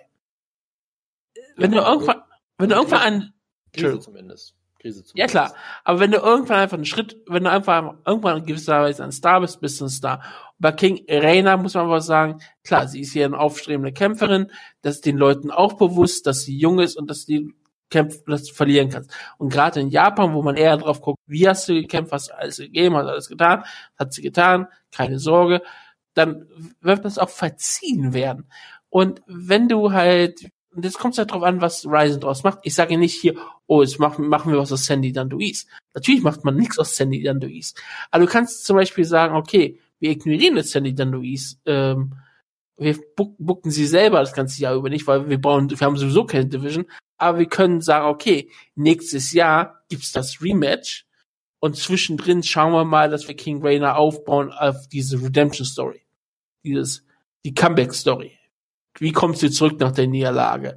Da kann man wunderbar ihren Kampf gegen im, im Frühjahr und dann nochmal einen Kampf im Spätsommer oder halt im Herbst, auf den sie sich auf den, auf das Rematch gegen Cindy Danduis vorbereitet. Und da auf einmal hast du wieder eine neue Story für sie. Und diese Ja. Story ist wichtiger als die Kämpfe. Und wenn sie dann äh, nächstes Jahr Cindy Danduis schlägt, ist doch alles egal. Dann hat sich doch gelohnt. Und ich sag mal so, mir ist es allemal lieber, wenn sie jetzt nochmal gegen Cindy, Cindy Denoir kämpft, als gegen Gabby. Ja, klar. Das ist auch absolut ohne jeden Zweifel der Fall. Gut, Müssen wir uns auch nicht sagen. Aber den Punkt glaube ich auch. Ich meine nur, nur jemand, der Ja. glaubt, dass jemand, dass dieser Hype-Train weg ist. Nein, dafür, das ist ein Niederlage gegen eine erfahrene Gegner. Kann durchaus passieren. Und hey, sie ist immer noch King Rainer. Man hat, sie war immer noch am, am, am 31. da in der Arena, in ihrem ganzen Outfit, im Publikum und war trotzdem wunderbar da gefeiert worden. Also bitte, es ist kein Problem für sie. Ich glaube nicht, also ich glaube nicht, dass man von einer Niederlage irgendwas sprechen kann. Oder, wie gesagt, sie ist 21. Da kannst du gegen eine erfahrene Gegnerin dann auch mal verlieren. Jupp. Jiri Prochatzka gegen Kai Albrechtsson mit den besten Haaren auf jeden Fall an dem Wochenende. Ich meine, wow. Es, war so ein bisschen auch wie alte Ric Flair Matches, der dann sich die Haare extra blond gefärbt hat, wenn er bladen will, damit die danach schön rot sind. Ja, und dieses wunderbare Stirnband, was er trug. Genau. Und dann hat es gab auch Ah. wieder diese, diese ultra äh, langsamen Wiederholungen, wie ihm das Blut aus dem Gesicht und in die Haare fliegen siehst oder so. Es war Das Plasma. Genau, das, das Plasma, Verzeihung. Ja, also Ja. ich muss ja sagen, ich fand, dass Jiri relativ schlecht aussah, bis er den Kampf brutal beendet hat. Weil er irgendwie Ja. sehr, sehr offen in diese Takedowns reingerannt ist und dann überhaupt nichts gemacht hat vom Rücken. Und dann ist er halt irgendwann rausgekommen und gesagt, okay, ich knock dich jetzt brutal aus und hat es dann innerhalb von 10 Sekunden gemacht. Und äh, Ja. das, das ist Light Heavyweight. Ja, Kai Albrechtsson ist ein guter Grappler. Das hat er schon häufiger gezeigt. Äh, ist, wie gesagt, Trainingspartner von Josh Barnett. Es trainiert auch bei einem Pancrase Studio in Schweden. Also Grappling kann er, ist halt nicht, nicht besonders ähm, guter Striker und das konnte dann Prochaska dann ausnutzen. Und ich sag trotzdem, beide sind 24, 25, die sind immer noch unter bessere Talente als das, was man in der UFC hat. Das äh, mag durchaus sein, weil es da keine gibt unter 30. Das meine ich ja. Also, und wie gesagt, Prochaska hat nur eine wirkliche Niederlage, außer natürlich die Niederlage gegen Abdul Kerim Edilov. Und das war ähm, gegen King Mo und gegen King Mo kannst du weiterhin verlieren. Haben wir letzte Woche ja auch drüber gesprochen. Wie gesagt, war ein, war ein solider Kampf, schönes Finish, blutig. Was willst du, willst du eigentlich mehr? Das ist doch, das ist doch wunderbar. Kommen wir zum sportlich relevanten Teil dieser Karte.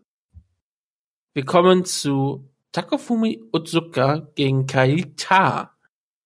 Jonas, willst du mal einen Anfang machen bei den Bantamweights? Ja, das war für mich ein faszinierender Kampf. Äh, zum einen Grund natürlich, weil äh, die Zuschauer immer so schön respektvoll äh, ruhig sind. Da, dadurch kannst du ja jedes Wort der Corner verstehen, was immer schön ist beim deutschen Kämpfen. Gerade bei solchen deutschen Kämpfern. Ja, solche schönen Sachen hörst wie, er kommt nicht ran, er kommt nicht ran. Ja, oder, oder Gerade aus dieser Region, das klingt ja doch immer Ja. so wunderbar. Ist traumhaft. Äh, und natürlich auch mein, mein Liebling, man konnte es leider immer dann doch nicht so ganz verstehen, weil die, weil die Kommentatoren halt drüber geredet haben. Aber das Beste war für mich halt, als, als Taha dann diesen Low Blow gezeigt hat und die, das Corner halt irgendwas, irgendwas redet von bla bla, das sind alles nur Ausreden, diese Schmerzen oder irgendwie sowas. Ich denk, so, okay, du hast dich halt gerade in die Eier getreten und das Corner redet irgendwas von Ausreden, aber es war großartig. Es war großartig. Und die Leistung von Taha war eigentlich auch ziemlich, ziemlich stark, wie ich fand. Er, hatte den Kampf klar gewonnen bis dahin. Klar, er hat den, er hat den Kampf wunderbar dominiert. Er hat äh, gegen, ähm, gegen einen durchaus guten Ringer, wie wir später noch gesehen haben, hat er ihm eigentlich überhaupt keine Chance gegeben, in den Kampf zu kommen. Und er wurde, wie, die Kommission auch gesagt haben, in, ersten, in seinem ersten Kampf äh, hatte, wurde er ausrungen. Ja. Bis er dann Das das, hat- Comeback geschafft hat. Genau, und die hat er das eigentlich wunderbar unterbunden. Hat hier, wie ich finde, schönes Striking gezeigt, wird halt, wirkt halt allgemein auch sehr, sehr, äh, sehr schlagkräftig, sehr explosiv, auch sehr gefährlich, hat ihn einige Mal durchaus so ein bisschen ins gebracht. Ähm, hat das sehr gut gemacht, hat ihn ja auch dann einmal, äh, glaube ich, einen Takedown gekontert und war dann selbst on top, hat das eigentlich auch gut gemacht. Also er wirkte halt einfach auch wie jemand, der, der schon relativ erfahren eigentlich wirkte, der halt eben nicht auf Teufel komm raus das Finish gesucht hat und sich irgendwie äh, zu sehr verausgabt hat, sondern hat irgendwie sehr kontrolliert den Kampf einfach, einfach geführt. Und ich war eigentlich hellauf begeistert. Und dann, ja, dann gab's halt diesen absurden Scramble, wo er dann halt in diese, ja, war das eine Guillotine? Was ist denn der Name dafür? Das war halt so eine, Es, es war eine Guillotine, Ja, ja, eine war- Mount, so genau, eingesprungene, aber, aber dann ja auch noch eingesprungene Mounted ja, Guillotine. dann ja auch irgendwie so, so leicht seitlich irgendwie, also eingedreht genau, genau, dann. Eingedreht, also es war halt einfach eine Submission, die halt aus einem Scramble kam. Das hat natürlich Oscar absolut großartig gemacht. Aber das ist halt ja, das ist halt eine, eine Submission, die klappt in zehn Versuchen vermutlich einmal. So, muss man auch mal fairerweise sagen. Und du hast halt natürlich hier gesehen, Otzka ist ein sehr gefährlicher und äh, Veteran im Grappling auf jeden Fall. Hat da sicherlich auch die Unerfahrenheit von Daha gut ausgenutzt, aber unterm Strich hat Daha hier, finde ich, trotzdem fast nicht verloren, sondern er hat fast mein, sein Standing für mich fast noch verbessert eigentlich, selbst in, in der Niederlage. Wo wir ja heute schon häufiger reden dann über Niederlagen, die so schlimm sind. Für die Leute, die verloren haben. Äh, Von daher eigentlich sehr gute Leistung von ihm. Er war halt am Ende vielleicht doch ein bisschen noch zu unerfahren, aber äh, als Talent daher hat er hier, finde ich, sich auch ziemlich gut präsentiert. Er ist ein 24 Jahre junger Kämpfer, oder ich glaube, Ja, irg- irgendwie sowas. Und jetzt auch, irgendwie was, glaub ja, ich, 24, jetzt, 25. glaube ich, zum ersten Mal auf einer größeren Bühne so. Das ist seine erste Niederlage auch. Er hat, ja, ich habe ja schon damals, ich habe ja schon letzte Woche gesagt, er ist ein ziemlich guter Striker, er ist ziemlich aggressiv und er wirkte schon wie ein guter, guter kompletter Kämpfer und ja, ähm, ich hatte ihm gesagt, okay, ich könnte mir das ja vorstellen, dass er hier gewinnt, dass er hier Otsuka schlägt, aber es hat er nicht geschafft, das ist tragisch. Aber ähm, da hat hier durchaus bewiesen, dass er ein durchaus gutes Potenzial hat. Und ich glaube, er hat immer noch so einen Kampfstil, dass ich mir durchaus vorstellen kann, dass wenn Bryson die Bantamweight Division ernst nimmt, dass er immer wieder mal auf so einer Karte auftaucht. Ja, auf jeden Fall. Und, und wenn nicht, er wird, wenn nicht der ähm, Tara, der kommt irgendwo bei anderen Ligen unter, selbst wenn er irgendwann in Russland kämpfen, kämpfen muss. In Anführungszeichen muss. Ja. Also ich glaube schon, dass er irgendwo mit seinem Kampfstil gutes Geld verdienen kann. Das äh, sollte man doch denken, ja. Also, gutes zumindest Geld für einen Mixed Martial Arts Camp. Wie man in diesem Sport halt verdienen kann, ja. Ja, genau, das als das als ähm, Sache. Okay, dann kommen wir dann zu dem ähm, Gegner, äh, den er hätte haben können, Shintaro Ishiwatari. Ähm, er war der King of Pancrase, richtig? Ja, genau. Er war der King of Pancrase. Otsuka war der Deep Champion. Äh, gegen Kevin Pitishi aus Frankreich. Ja, ich weiß ehrlich gesagt nur noch diesen brachialen K.O. und ansonsten kann ich mich nichts erinnern.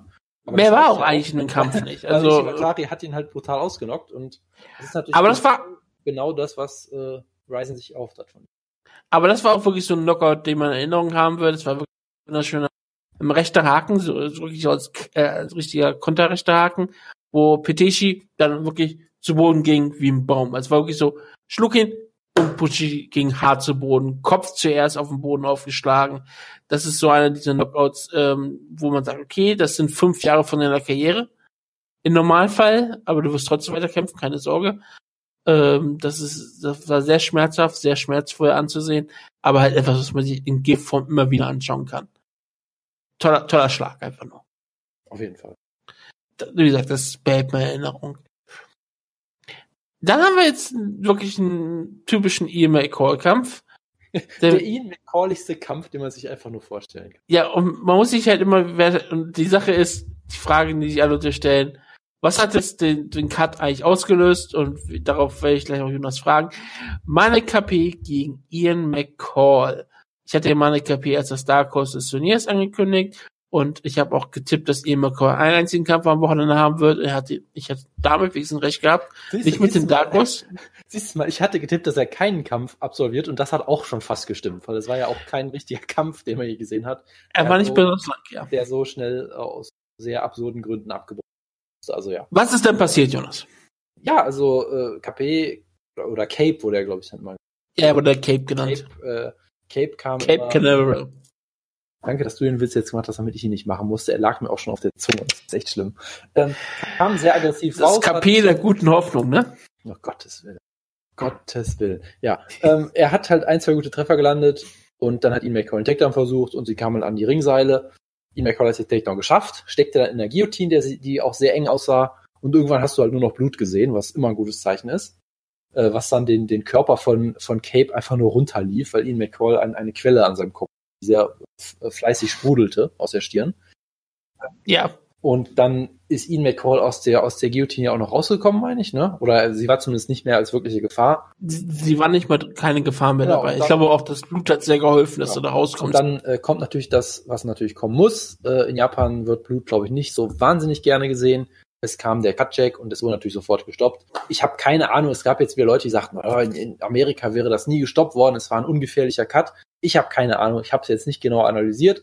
Es hat sehr stark geblutet, das ist die eine Sache. Auf der anderen Seite, es war halt auch mitten auf der Stirn, wo jetzt, sage ich mal, keine eklatante Gefahr normalerweise besteht, dass der, da, dass, der, das, weiß ich, dass der das Auge aufreißt oder irgendwas. Also vielleicht wäre es weitergelaufen in Amerika, vielleicht auch nicht. Ist ja auch einfach vollkommen egal. Die Frage ist halt, was ist passiert.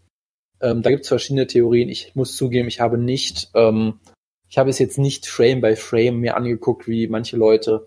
Ähm, ich bin mit der, mit der Erklärung, die es gibt, zufrieden, dass es die Ringseile waren. Es kann natürlich auch sein, dass es was anderes war. Es gab dann Leute, die sagen, nein, es war dieser Kniestoß. Und dann gab es andere, nein, der Kniestoß von Cape hat ihn nur an, an am, am Kiefer, glaube ich, getroffen. Da gab es einen, nein, der ist dann nach oben gerutscht über die Stirn. Keine Ahnung. Ich vermute mal, es waren die Ringseile, das was ihn McCall, glaube ich, selber gesagt hat. Ähm, ist halt in dem Take, bei dem Takedown-Versuch quasi so an den Seilen entlang geratscht. Das ist wirklich so ein, so ein Pro-Wrestling-Spot, wirklich auch. Das gibt es ja auch diesen Spot, das Heels, so die Augen des Gegners nehmen und den so über die Ringseile ziehen. Kennst Ja, sicherlich natürlich. Auch, ne? Es war im. Prinzip, im Prinzip war es das. Äh, nur halt natürlich in einem normalen Takedown-Versuch Scramble. Und dann gab's halt diesen, diesen, diesen Cut. So. Und dann wird der Kampf halt abgebrochen. Ja, und das war's. Also, es war halt der, der, der, der Ian McCalligste Kampf, den man sich einfach nur vorstellen kann. Weil er hat es geschafft, er hat es endlich geschafft, auch den Kampf annehmen zu können, dass sowohl er als, als auch der Gegner kämpfen konnten, und dann ist halt trotzdem irgendwie alles, alles äh, kaputt gegangen. Ja, ist schon, wie gesagt, sehr tragisch. Äh, gerade weil es auf dem Weg war, ein richtig guter Kampf zu werden, weil man hat ja auch später noch gesehen, der gute Cape hat durchaus Potenzial. Er hat durchaus unterstrichen, warum ich ihn als Dark Horse bezeichnet habe. Aber ja, es ist sehr schade. Ich würde auch sagen, vielleicht war es sogar eine Mischung aus beiden.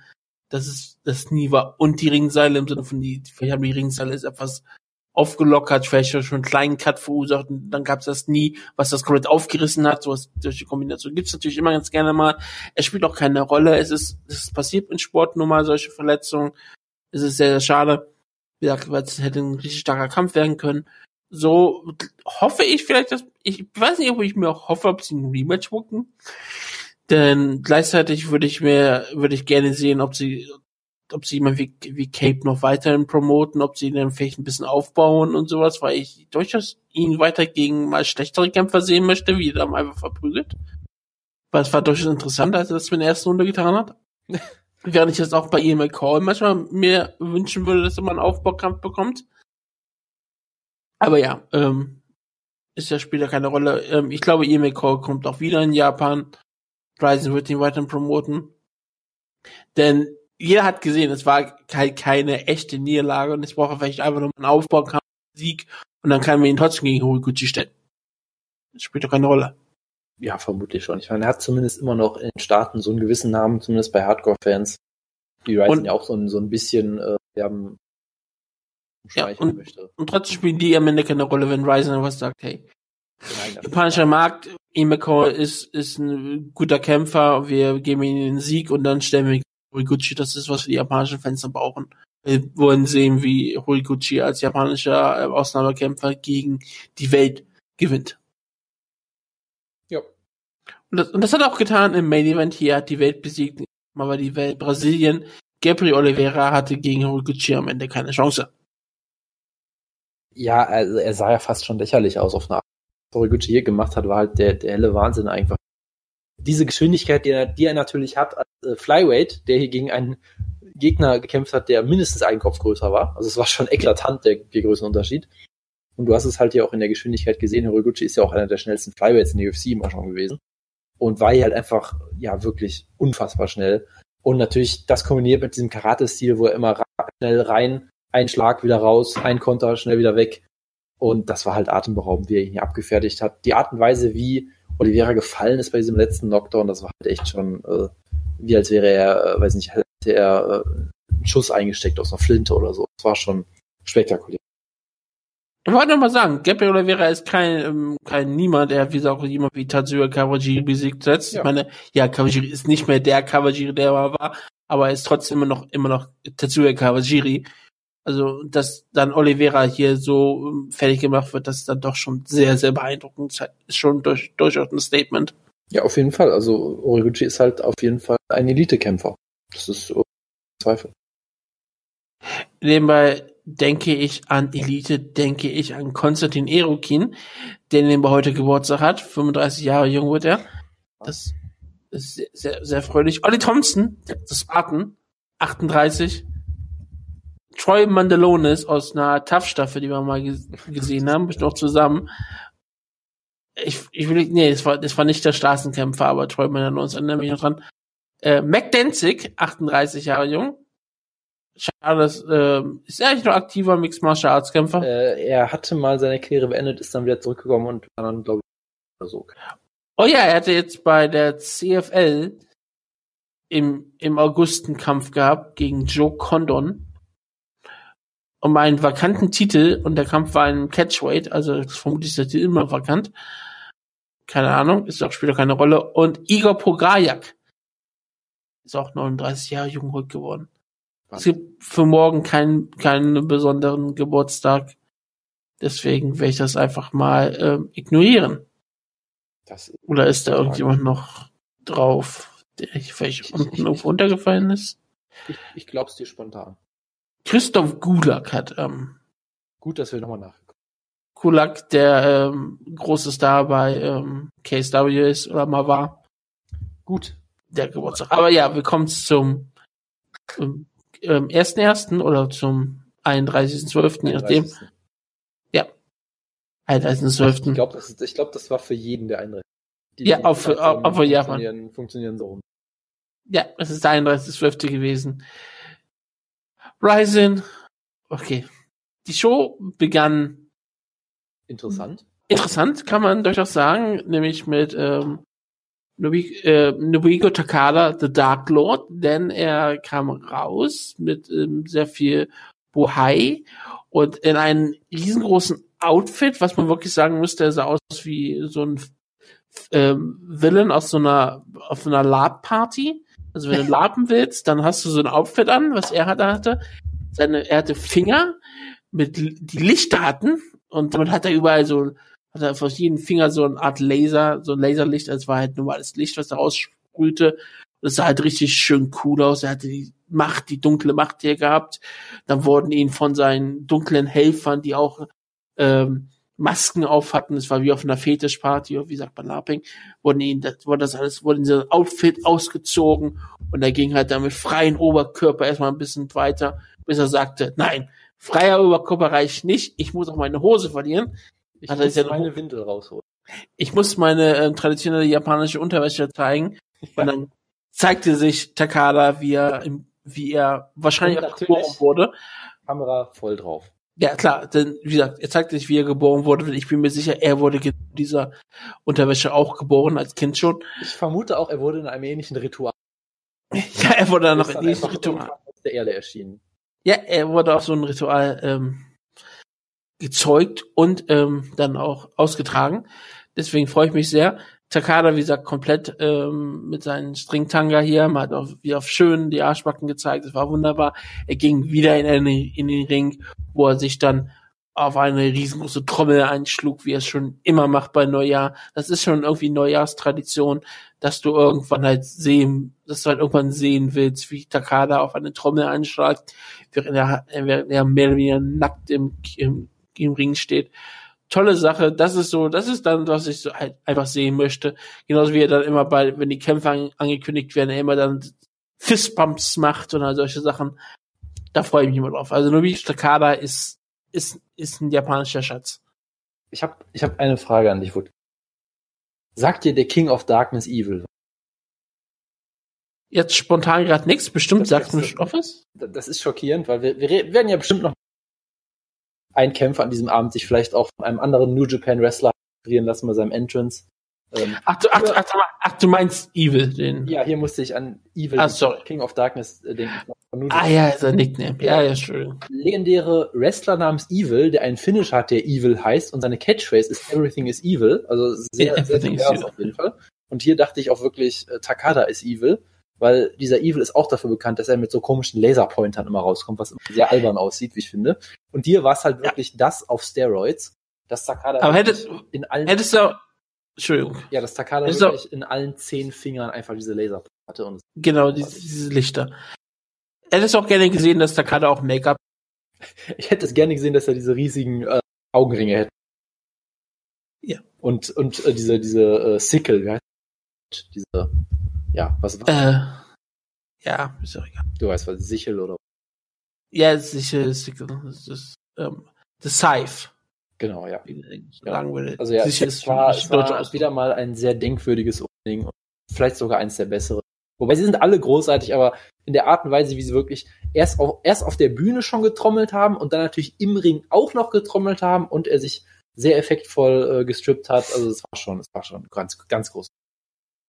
Ja, das ist ja, das, das brauchst du halt einfach in Japan. Absolut. Und das brauchst du auch zu Neujahr. Okay, dann hatten wir halt das Turnier. Es ging sofort weiter mit der Tür. Yoshi Horiguchi gegen Mane KP, äh, KP ähm, Cape. Cap Verde. das war halt ein absurder Kampf, weil du halt schon gesehen hast, dass Cape durchaus äh, Potenzial hat. Auch, glaube ich, ein ganzes Stück größer war und das durchaus teilweise nutzen konnte, um im Clinch äh, Horiguchi ein bisschen zuzusetzen. Naja, es ist spannend dabei halt, ne? Genau, letztendlich wurde er halt doch wieder ziemlich klar strikt von diesem wieder, wieder unfassbar schnellen und präzisen Horiguchi. Es wurde halt dadurch spannend, dass er Horiguchi eigentlich ausgenockt hat mit dem Headbutt aus Versehen.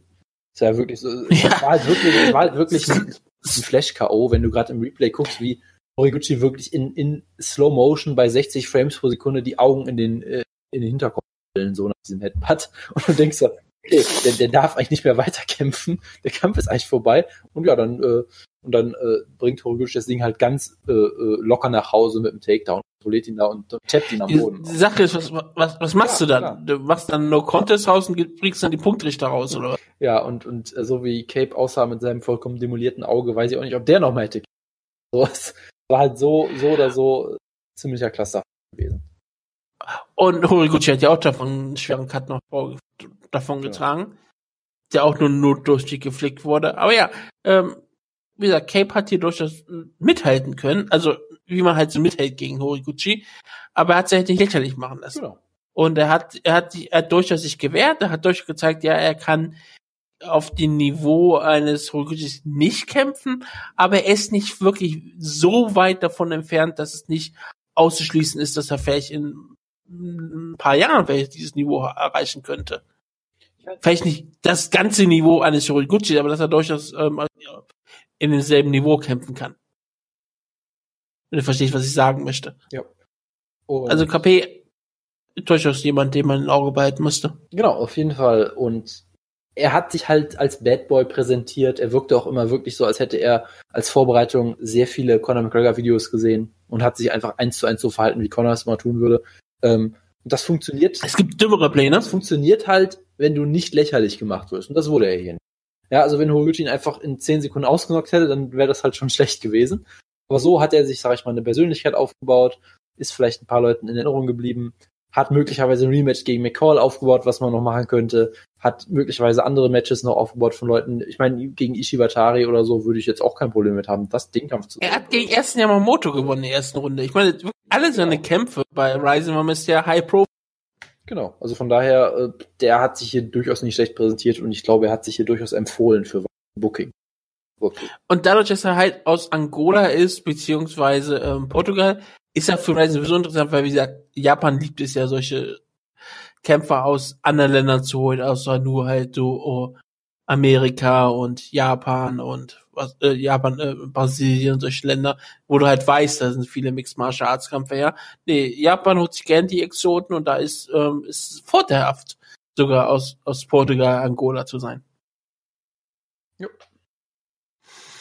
Da haben wir den, ähm, den zweiten Halbfinalkampf, Shin, äh, Shintaro Ishiwatari gegen Takafumi Otsuka, den ich ähm, nicht wirklich gesehen habe.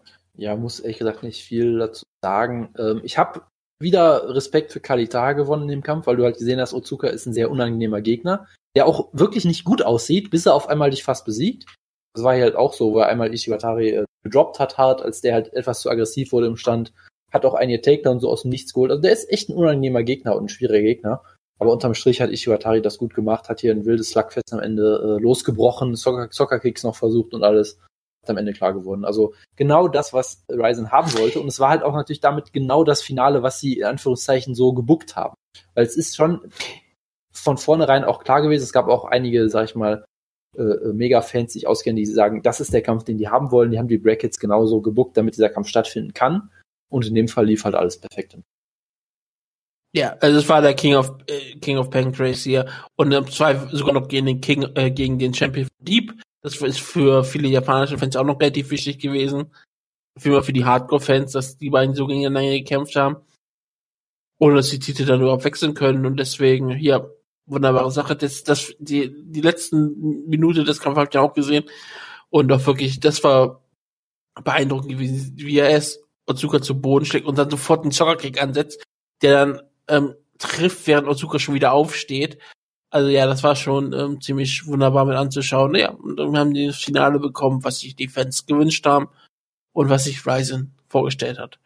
Zum Kickbox-Turnier, ähm, glaube müssen wir nichts wirklich zu sagen, glaube ich, so groß, weil es ist Kickboxen. Also du willst was dazu sagen, wir können dann im Finale dann über Tension groß reden, wenn du möchtest. ich muss natürlich ein paar Sachen schon sagen, weil es halt großartig aufgehoben ist, natürlich. Das Turnier, Also ist, okay, das, das, das Turnier ist vollkommen absurd erstmal, ja. Ja, Du hattest das Teilnehmerfeld. Du hattest Tenshin Asukawa, die Prodigy schlechthin, Weltklasse-Kickboxer mit 19 schon. Dann hast Ja. du einen Amateurboxer mit einem 0-1 MMA-Rekord und einem 0-0 Kickbox-Rekord, den sie ja natürlich reingestellt haben, weil er Tenshin in diesem MMA-Kampf durchaus vor Probleme gestellt hat.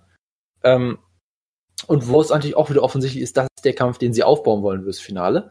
Du hattest einen 38-jährigen, drei äh, Triple Champion von, von Pancrase, glaube ich, oder so, der drei Titel hält gleichzeitig und 15 Title Defenses hat. Ich weiß nicht gegen wen.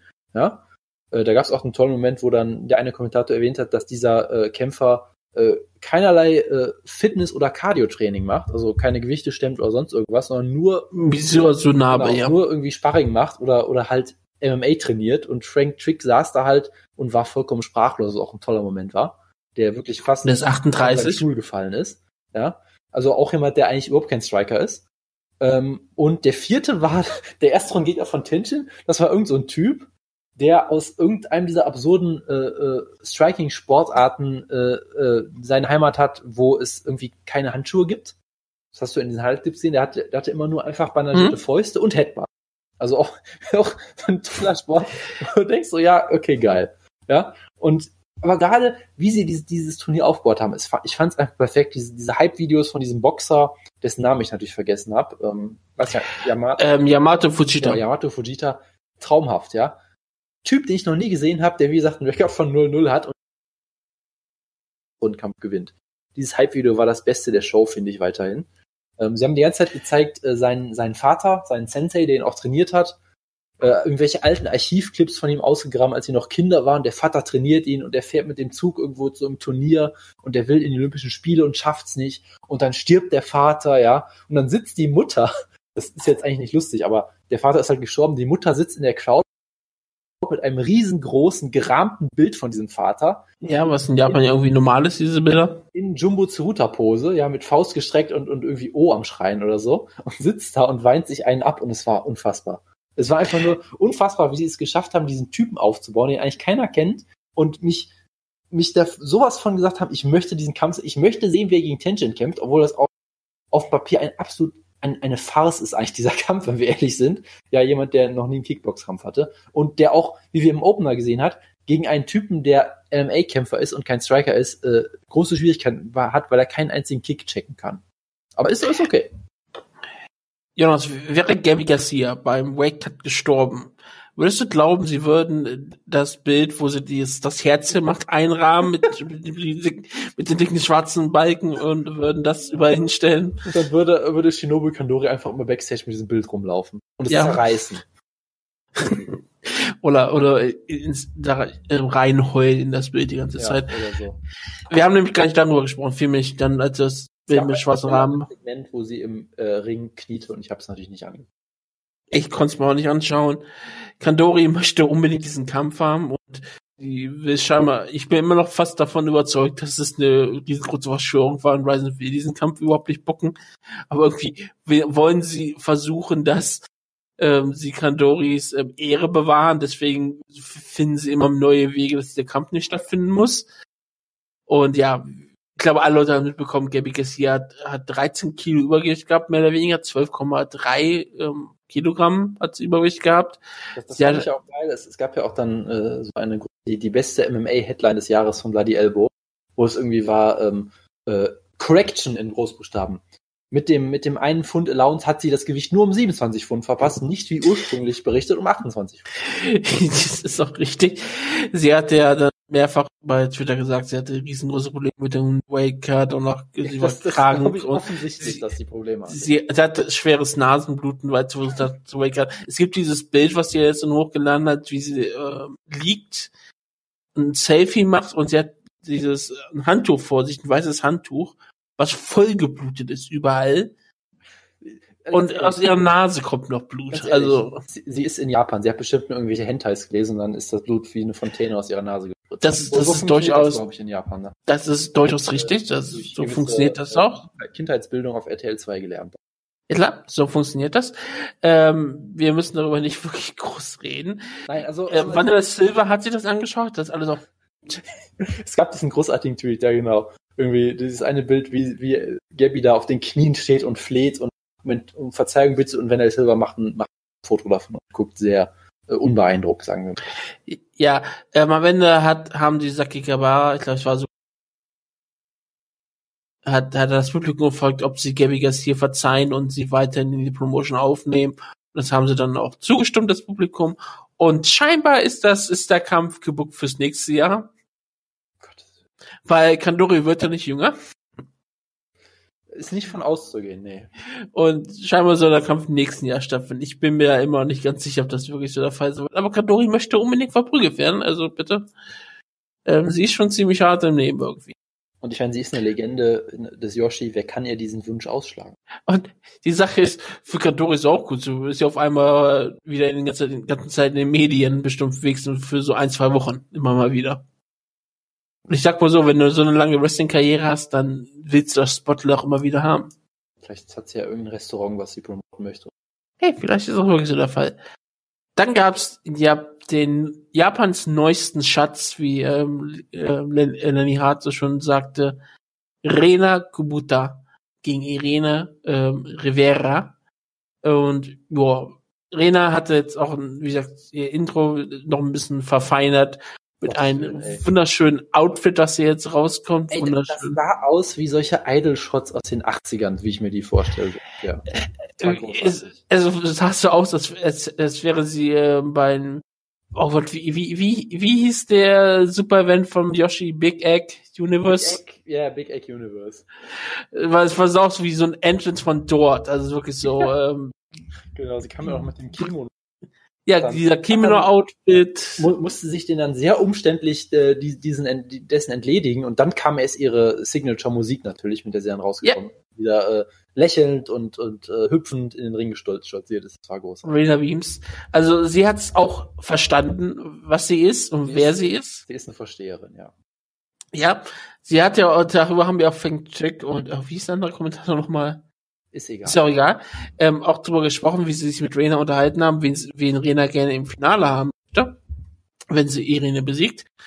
Und da hat, hat sie auch gesagt, ja, ich, ich würde lieber gegen Maria Oliveira kämpfen, den Kampfstil, aber für das japanische Publikum und das Fernsehen wäre natürlich Kana Asakura besser, wo Frank Trick dann auch sowas sagte wie, äh, bist, bist du Politikerin? Warum machst du immer so, sagst du immer genau diese richtigen oder halt diese äh, Aussagen, die perfekt sind für, äh, für das Geschäft. Und dann sagte Rena als Antwort, nein, für, für, als Politikerin bin ich nicht intelligent genug. Ja. Und äh, sie ist auch wirklich wunderbar. Sie ist ähm, sehr charismatisch. Sie scheint ja, wie gesagt, das kann ich ja nicht beurteilen, aber ich kann Japanisch spreche, immer die intelligenten Aussagen zu treffen, die, die du halt erwartest von einer Kämpferin. Dass sie halt auch genau weiß, was, was sie sagen muss und gegen wen sie antreten muss. Und sie unterstreicht es ja auch immer wieder in Kämpfen. Ihre, ihre Kämpfe sind eigentlich immer unterhaltsam. Hat sie auch hier gezeigt, es war kein toller Kampf, äh, aber es war halt ein tolles Finish. Wie gesagt, ähm, Rena hat sie durchaus schön zugesetzt. Es war halt kein, es war kein besonderer Kampf, aber Rena ist halt immer, immer gut, ist halt eine gute Strikerin. Sie ist auch eine gute Grapplerin, aber halt in allen Bereichen ist fähig, Sie hat keine, keine klare Stärke, das ist, glaube ich, ihr größter Nachteil bei Rena. Sie kann, ist eine wirklich ziemlich starke Allrounderin, aber das ähm, spielt hier gegen Irene Rivera keine Rolle. Viele Leute konnten sagen, okay, vielleicht war das Finish dann zu früh, vielleicht war das doppelt zu früh.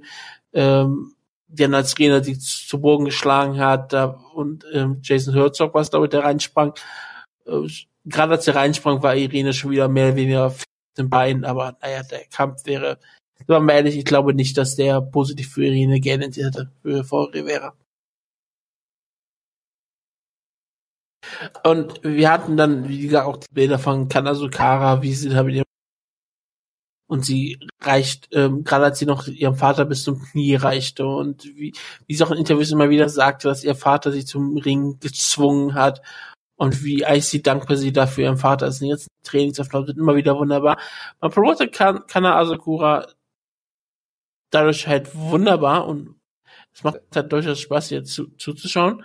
Und man hat dann den Kampf gegen Maria Oliveira. Man hat ja auch durchaus ähm, Grund zur Annahme gehabt, dass Oliveira den Kampf gewinnt. Also es war, man hatte durchaus ein bisschen Angst gehabt. Man man hofft natürlich, dass Kanazukura es schafft, weil Kanazukura, wie gesagt, sympathisch, gut promoted. Sie, sie ist es auch richtig, sie macht es halt auch schon seit länger nicht mehr, aber jetzt ist es mal relativ klar, jetzt, dass sie es neuer nicht tut, kommt nicht mal mit ihren Schulmädchen-Outfit raus, sondern wirklich halt so ready for the fight und all sowas, dass sie sich halt klar hier auf den Kampf fokussiert. Das ist eine gute Sache für sie aktuell gerade, ähm, wie gesagt, auch gerade mal 20 oder 21 eins von beiden. Sie ist, glaube, ja, ich glaube, sie ist ein, ich. sie ist ein Jahr älter als, äh, als Tension, genau, sie ist 20. Und sie war halt die Außenseiter in diesem Kampf, war viel, für viele Leute. Aber es hat sie hier dann durch unterstrichen, dass sie halt doch auf ein ganz das gute Niveau ist, denn sie hat sich gerade im Stand äh, durchaus äh, verbessert gezeigt. Ihr Striking war gegen Oliveira klar besser. Dass sie ringen kann, das wussten wir schon immer. Das hat sie dann ja auch gezeigt. Hat, auch, hat sie auch da wunderbar mit einer Armbar gewonnen, die sich wirklich wunderbar ähm, rausgerungen hat, mehr oder weniger. Aber ähm, auch wirklich, dass sie am Stand jetzt wirklich ähm, endlich zeigt, dass sie ähm, gut mithalten kann, dass sie da endlich mal wirkt wie eine Mixed Martial Arts Kämpferin, nicht nur wie eine Ringerin, die anfängt zu, die anfängt zu striken. Das ist eine wunderbare Sache. Ähm, und ja, sie ist 20, hat, hat schon mehr Kämpfe in ihrer Karriere als Rena. Auf jeden Fall Mixed Martial Arts. Rena natürlich eine lange Shootboxing-Karriere hinter sich. Aber ähm, sie hat, wir hatten schon mal gesagt, dass sie durchaus Potenzial hat. Da erinnert auch eine Niederlage, bei, diese bei Ryzen hatte gegen ähm, Alistair Garcia nichts dran. Da erinnert auch nichts, dass sie schon vorher mal bei Pancrase verloren hat. Niederlagen sind meistens, wie gesagt, nicht besonders ähm, schlimm, solange halt immer weiterhin sich zum Star aufbauen lässt, indem man immer weitermacht, indem man weiter gut ausschaut in den Kämpfen und all sowas, indem man einen Charakter hat und wie gesagt, wenn du jung bist, musst du auch mal Kämpfe verlieren. Ist Mixed Martial Arts, du wirst deine Karriere nicht unbesiegt beenden, außer du wirst nie gegen die Top-Leute antreten, du wirst, oder du wirst immer dich geschützt haben. Klar, du kannst Khabib sein und du kannst irgendwie dieses Argument machen, ja, vielleicht kann er uh, abtreten ohne Niederlage, aber dann kannst du auch, dann musst du dich fragen, hat er wirklich gegen alle gekämpft. Also, als wenn ich immer zu Null Records sehe, da weißt du, dass in den meisten Fällen auch eine große Beschützung vorlag. Und, na, wie gesagt, Niederlagen spielen weniger eine Rolle im Mixed Martial Arts. Man denkt, wie gesagt, kann also Kur gewann den Kampf und zog ins Finale ein. Jo, habe nichts hinzuzufügen. Dann haben wir etwas, was fast würde die, würde der Ampf, der ganz klare Anfang Runde, ich sag, könnte man sagen, es war das der perfekte Ausgang des Kampfes für viele Leute. Äh, Yusuke Yashi gegen Takanori Gomi. Und äh, ja, Yashi ist jetzt ein ziemlich charismatischer Kerl geworden, hat ein, sieht wunderbar aus mit seinen verrückten Haaren, äh, sehr, sehr breiten Grinsen und seiner bekannten Art und Weise. Takanori Gomi, als er hat sich die Haare wieder blond gefärbt und als er die ähm, Blumenbereich bekommen hat von irgendjemandem, so als Dank, dass er da war, ähm, und das ganze Licht war, habe ich gedacht, das ist nicht blond, die Haare sind aber grau gefärbt, weil er einfach so uralt ist. Und hat sich das alles nur ein bisschen, ein bisschen Farbe reingesprayt, damit es ein bisschen aussieht, als hätte er sich gefärbt. Romy sah so unfassbar alt aus und er begann auch den Kampf unfassbar alt. Denn Yashi hat auf ihn brutalst eingeschlagen. Und es sah aus wie, okay, das ist ein Desaster, es wird ein Debakel, Gomi wird untergehen. Dann auf einmal hat Gomi zurückgeschlagen, Yashi ist zurückgewichen sie sind im Clinch gelandet, an den Seilen. Und Komi machte eigentlich die beste Aktion, die ich je mein Leben so mitgesehen habe. Er schlug Yachi mit Körpertreffern zu Boden. Und er schlug ihn immer und immer und immer und immer, immer wieder in die Seite rein. Und Yachi rutschte die Seile immer weiter nach unten, bis er auf dem Boden lag. Und das war schon ziemlich geil mit anzusehen. Und ja, Gomi wollte dann den Kampf vermutlich finishen, hat dann nicht ganz so wunderbar funktioniert. Yashi hat dann vom Boden aus, vom Rücken aus die Kontrolle über den Kampf gewonnen und hat sich dann eine wunderbare Triangle rausgeholt, aus der Gomi keine Chance hatte. Gomi musste aufgeben und Yachi gewann den Kampf und am Ende gab es wahrscheinlich keine bleibenden Schäden bei Gomi. Also kann man sagen, ja, ist doch alles ganz gut ausgegangen. Wahrscheinlich keine bleibenden Schäden ist auf jeden Fall der Best Case. Ich habe den Kampf Du hast gerade wieder einen Aussetzer, Jonas, deswegen rede ich jetzt einfach rein und gucke mal, dass wir einfach weiter aufnehmen. Du, ähm, weil Jonas jetzt, wie gesagt, kurz einen Aussetzer hat. Jonas hat, glaube ich, gesagt, dass er den Kampf nicht gesehen hat. Korrekt. Bist du also wieder da? Äh, du hast, das ist eigentlich schade. Hast du nicht mal, hast du ja nicht mal die, ähm, den Kampf nicht gesehen. Das ist ja in Ordnung. Aber hast du dir angeschaut, wie das Publikum abging, als Gomez sich gewehrt hat? Und hast du gesehen, wie er, ähm, wenigstens mal ein Gift davon gesehen, wie er Yachi zu Boden schlägt mit den Körpertreffern? Nein, ich habe überhaupt nichts gesehen. Das solltest du tun, weil es sieht wirklich beeindruckend aus, wie er Yashi mit seinen Körpertreffer zu Boden schlägt. Wenn du das irgendwo findest, solltest du es tun. Ich meine, ernsthaft, das ist, es sieht aber brillant aus. Ähm, sonst, wie gesagt, nach der, nach der Promo hat Yashi sich bei Gomi also was bedankt, bla, bla, bla. Gomi hat danach auch noch mal Promo gehalten, dass er die Fackel an Yachi weitergibt und dass er sagt, wir werden hier in Japan eine Promotion aufbauen, die besser ist als die UFC. Viel Erfolg dabei. Shinji setzt My Baby Nozawa Claire gegen Shotzi Lagrasse. Hast du wenigstens etwas davon gesehen? Ich glaube nicht, ne? Äh, ich habe das Poster-Interview gesehen, äh, wo sie während der Siegesfeier einfach die ganze Zeit zur Mutter weggegangen großartig war und die interviewt haben. Ja, Also klar. schon, schon klar war, was die Prioritäten hier sind. Ich habe Ich- gesehen, dass die Submission sehr, sehr merkwürdig Ja, und sie hatte auch durchaus Probleme am Boden die ganze Zeit gehabt. Ähm, wie gesagt, sie musste sich in eine Trying gewähren, wo sie das, wo sie selbst aus Twitter nachgesagt hat, ihre eine Ecke nicht gehört. Aber weißt du, wen sie gehört hat? Strength Trick. Wanderlei Silver. du Gottes Willen. Und, Und sein, Wanderlei sein hat, einfach Stompy ins Gesicht. ich weiß nicht, was der Tipp war. Auf jeden Fall hat sie gesagt, dass Vanilla Silver sie die ganze Zeit angeschrien hat. Und dann wusste sie, dass sie nicht aufgeben kann. Weil wenn Vanilla Silver sie anschreit, kann sie nicht aufgeben. Und hat sich deswegen auch bei Vanilla Silver noch äh, nachträglich auf Twitter bedankt. Sehr, sehr Weil deswegen wahrscheinlich, hat sie wahrscheinlich nur den Sieg rausgerufen. Weil sie sagt, die Armbar war auch ziemlich absurd. Weil die sah aus, als wäre sie schon dreimal nicht mehr drin gewesen und trotzdem irgendwie noch ein bisschen dran gezogen. Es gab dann den Sieg, aber ja. Beide hatten, wie gesagt, schon mal einen Kampf im Amateurbereich gegen sich. Da hat Chelsea gewonnen. Hier, das aber auch Claire den Kampf gewonnen. Klare Sache. Was einzige, was ich total sympathisch an Chinchilla fand, war, dass sie im Postfall-Interview damit begann, dass sie sagte, sie ist so erschöpft, sie hat vergessen, sie hat vergessen, wie, vergessen, wie man Japanisch spricht. Also hat sie das erste Interview erst am Anfang auf Englisch gehalten, hat dann aber dann durch, durch nachdem sie wieder wahrscheinlich bis Adrenalin verloren hat, sich wieder erinnert, wie man Japanisch spricht, was dann auch wunderbar war. Sehr gut. Mirko Krokop gegen TK Yoshi Kosaka, Jonas. Ich hab's natürlich nicht gesehen. Warum nicht? Warum sollte ich mir den Scheiß angucken im Jahr zu- fast 18? Hast du gesehen, wie Mirko Krokop ausschaut? Ich habe nichts gesehen. Hast du nicht die Wunder der modernen Medizin gesehen und den Oberkörper von Mirko Krokop dir angeschaut? Nein. Alter Schwede, was- wozu Mediziner in der Lage sind, wenn sie einfach machen dürfen, was sie wollen, am, an Körpern. Ich meine, da wird so viel THT reingegeben werden, da wird so viel Steroide an Mirko Krokop gegeben werden. Es ist beeindruckend. Mirko Krokop sieht aus wie eine, wie eine, äh, wie eine ähm, Skulptur. Wie so eine, ähm, wie so eine Marmorskulptur aus dem griechischen, ähm, aus der griechischen Mythologie. Also es ist unglaublich. Also, ähm, ja, das, mehr gibt's das doch nicht zu sagen. Er hat äh, Kosaka zu Boden geschlagen, hat ihn auf, hat auf dem Boden dann irgendwie blöd, irgendwie blöd auf ihn eingehauen. Herzog wusste nicht so ganz genau, wann er reinspringen sollte wann nicht.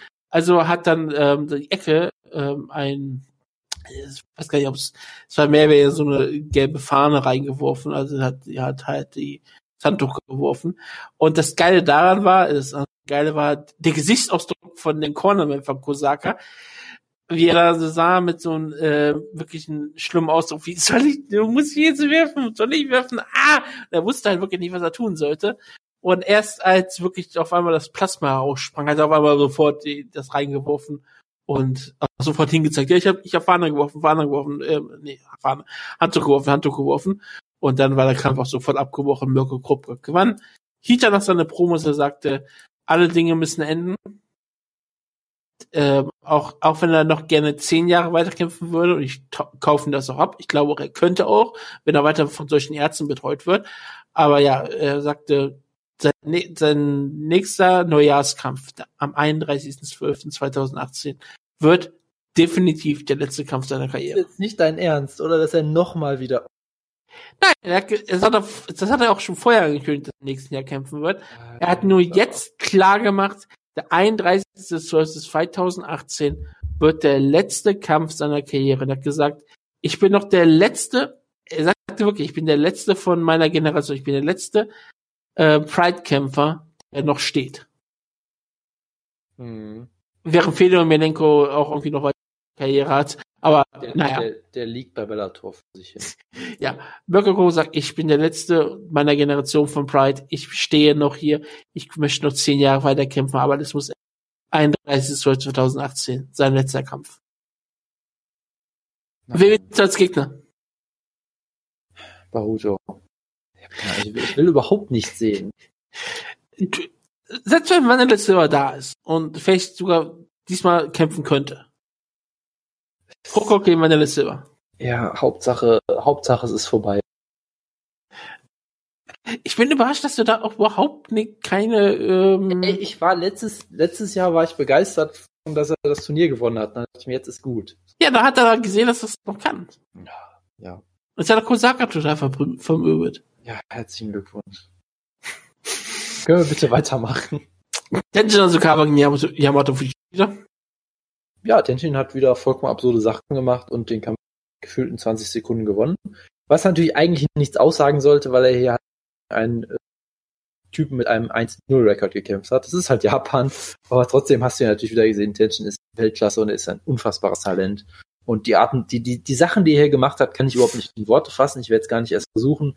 Äh, guckt euch einfach an. Guckt euch GIFs an. Es gibt viele GIFs auf Twitter. Tenshin Asukawa. Und was ich halt danach gesagt habe, äh, getweetet habe, wo ich immer noch dazu stehe, ich gesagt habe, es gibt, ähm, es gibt im gesamten UFC-Roster höchstens zehn Leute und das war noch sehr, äh, sehr großzügig von mir, bei, bei denen ich sagen würde, dass ich sie als Kämpfer und oder Persönlichkeit interessanter finden würde als Tenshin. Und das ist wirklich großzügig, weil Tenshin Ja.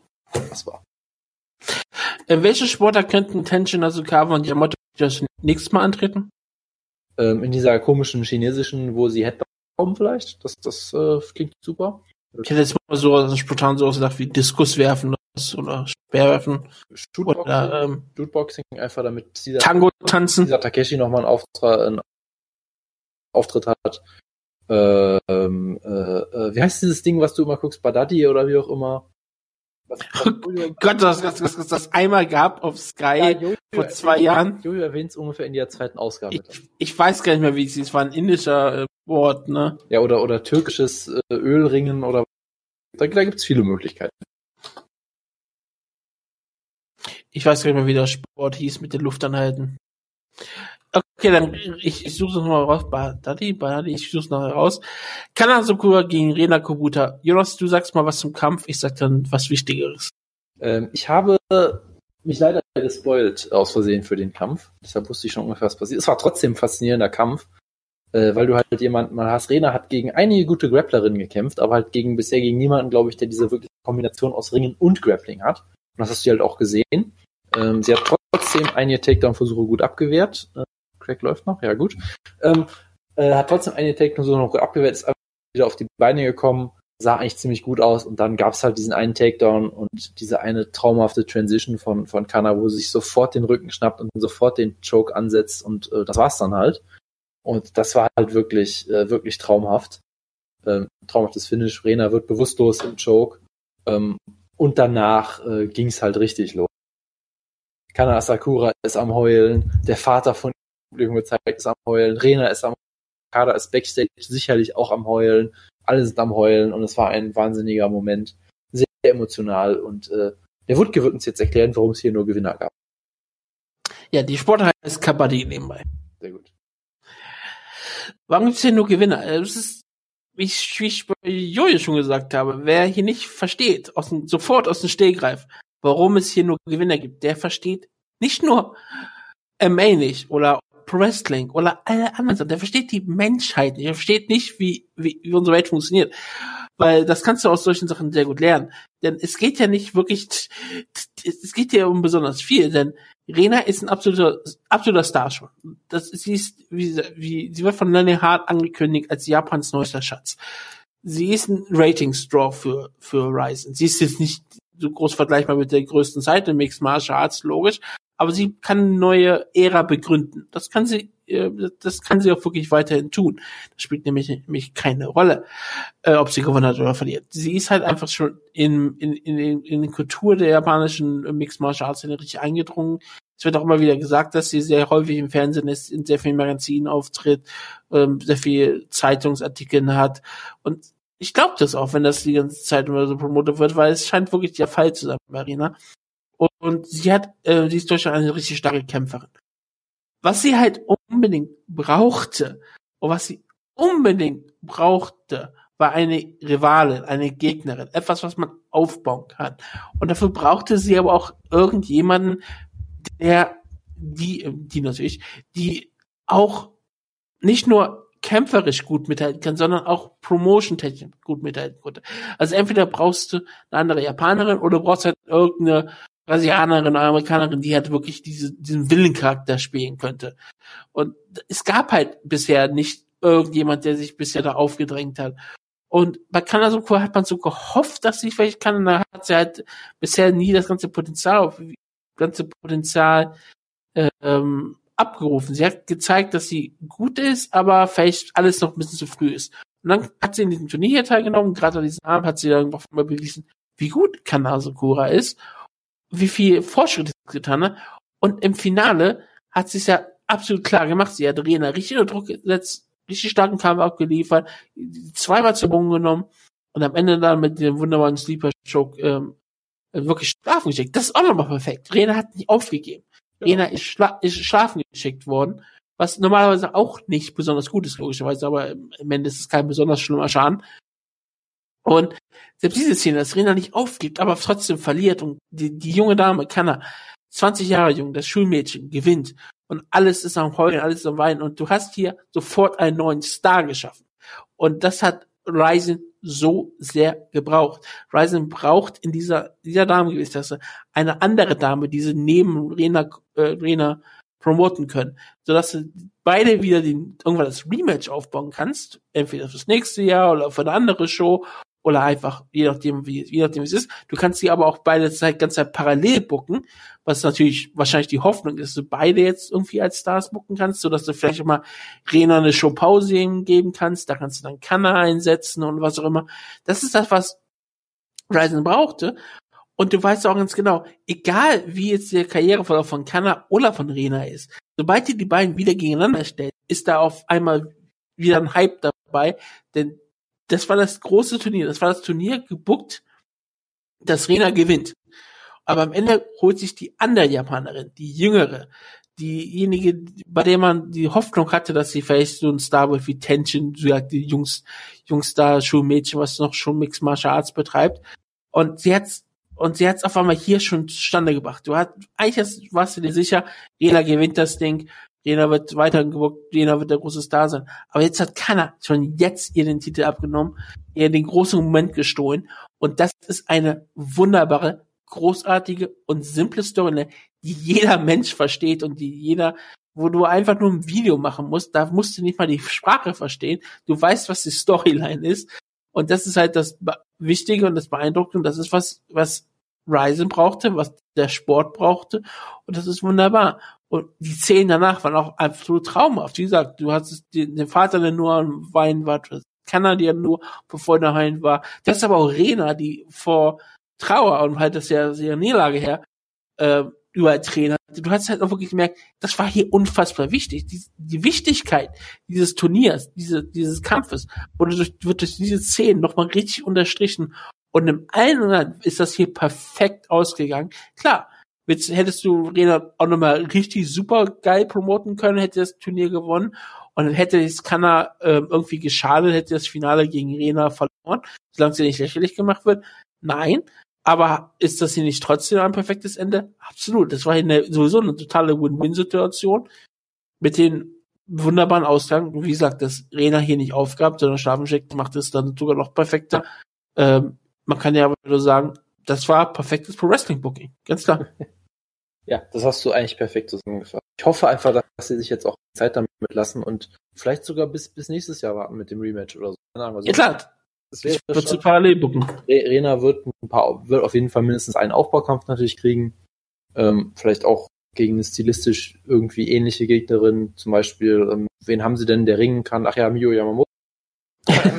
nee, aber äh, ich Du musst halt, ja nicht mal den Kampf nächstes Jahr bucken, du kannst ihn noch in zwei Jahren bucken. Ja, also ich weiß nicht, ob ich so langfristig denken würde, weil ich weiß immer noch nicht, ob es Reisen 2 geben wird. Ja, äh, ich bin mir da ziemlich sicher aktuell. Äh, das kommt immer darauf an, ob die Yaku, äh, die, die Geldgeber und Die Investoren. Ja, die, die Investoren, genau, das wollte ich sagen. Ich habe mich gerade äh, versprochen. Ich hatte einen Frosch im Hals. Ähm, von daher, aber, aber ja, das, ich hoffe auf jeden Fall, dass ein bisschen und es dann auf entsprechend großer Bühne eben auch. Gut. Entsprechend große Bühne kriegst du jetzt auch bei deinem sportlich relevanten Kampf, wo es weniger Treten gab, als der Kampf vorbei war. Kyoji Horiguchi gewann den Titel, den er versprochen bekommen hat.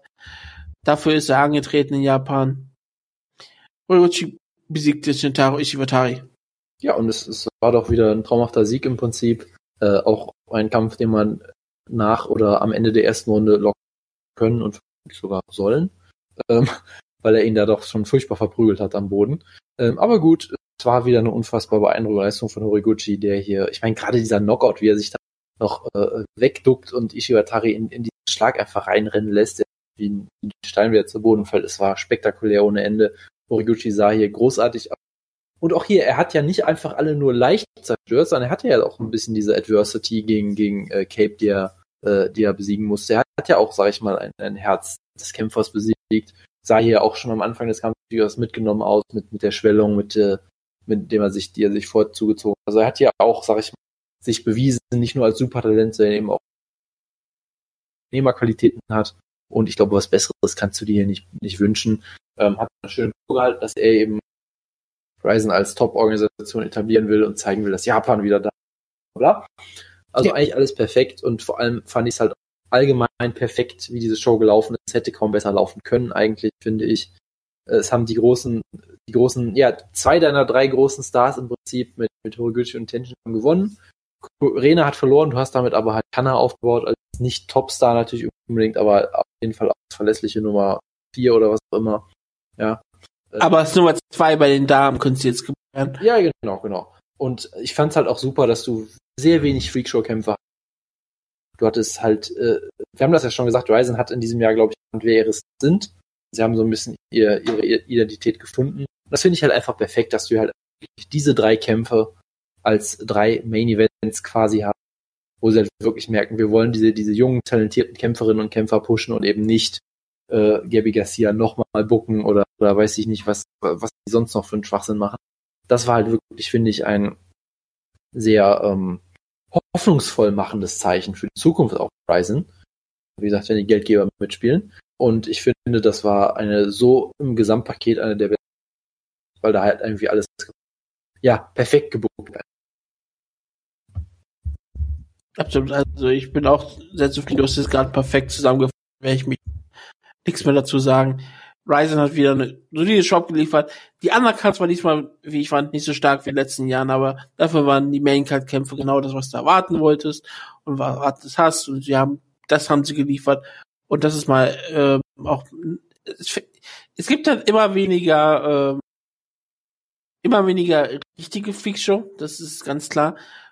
Denn das Einzige, was das richtige Freakshow hätte bezeichnen können, war Gabby Garcia. Das hat nicht stattgefunden, aus verschiedenen Gründen, wie wir gesprochen haben. Und du könntest darüber sprechen, dass wir wie Mokoko gegen Kosaka ist natürlich auch so ein bisschen, äh, aber selbst das, es war nicht so schlimm, wie alle Leute es erwartet haben. Und wie gesagt, du hast jetzt auch schon jetzt den Aufbau für 2018 begonnen. Das ist auch eine wunderbare Sache. Also ja, ich bin sehr gespannt fürs weitere Ryzen. Ja, da ist sehr viel Möglichkeit geboten. Ich bin aber auch gespannt drauf, was mir Ryzen bietet.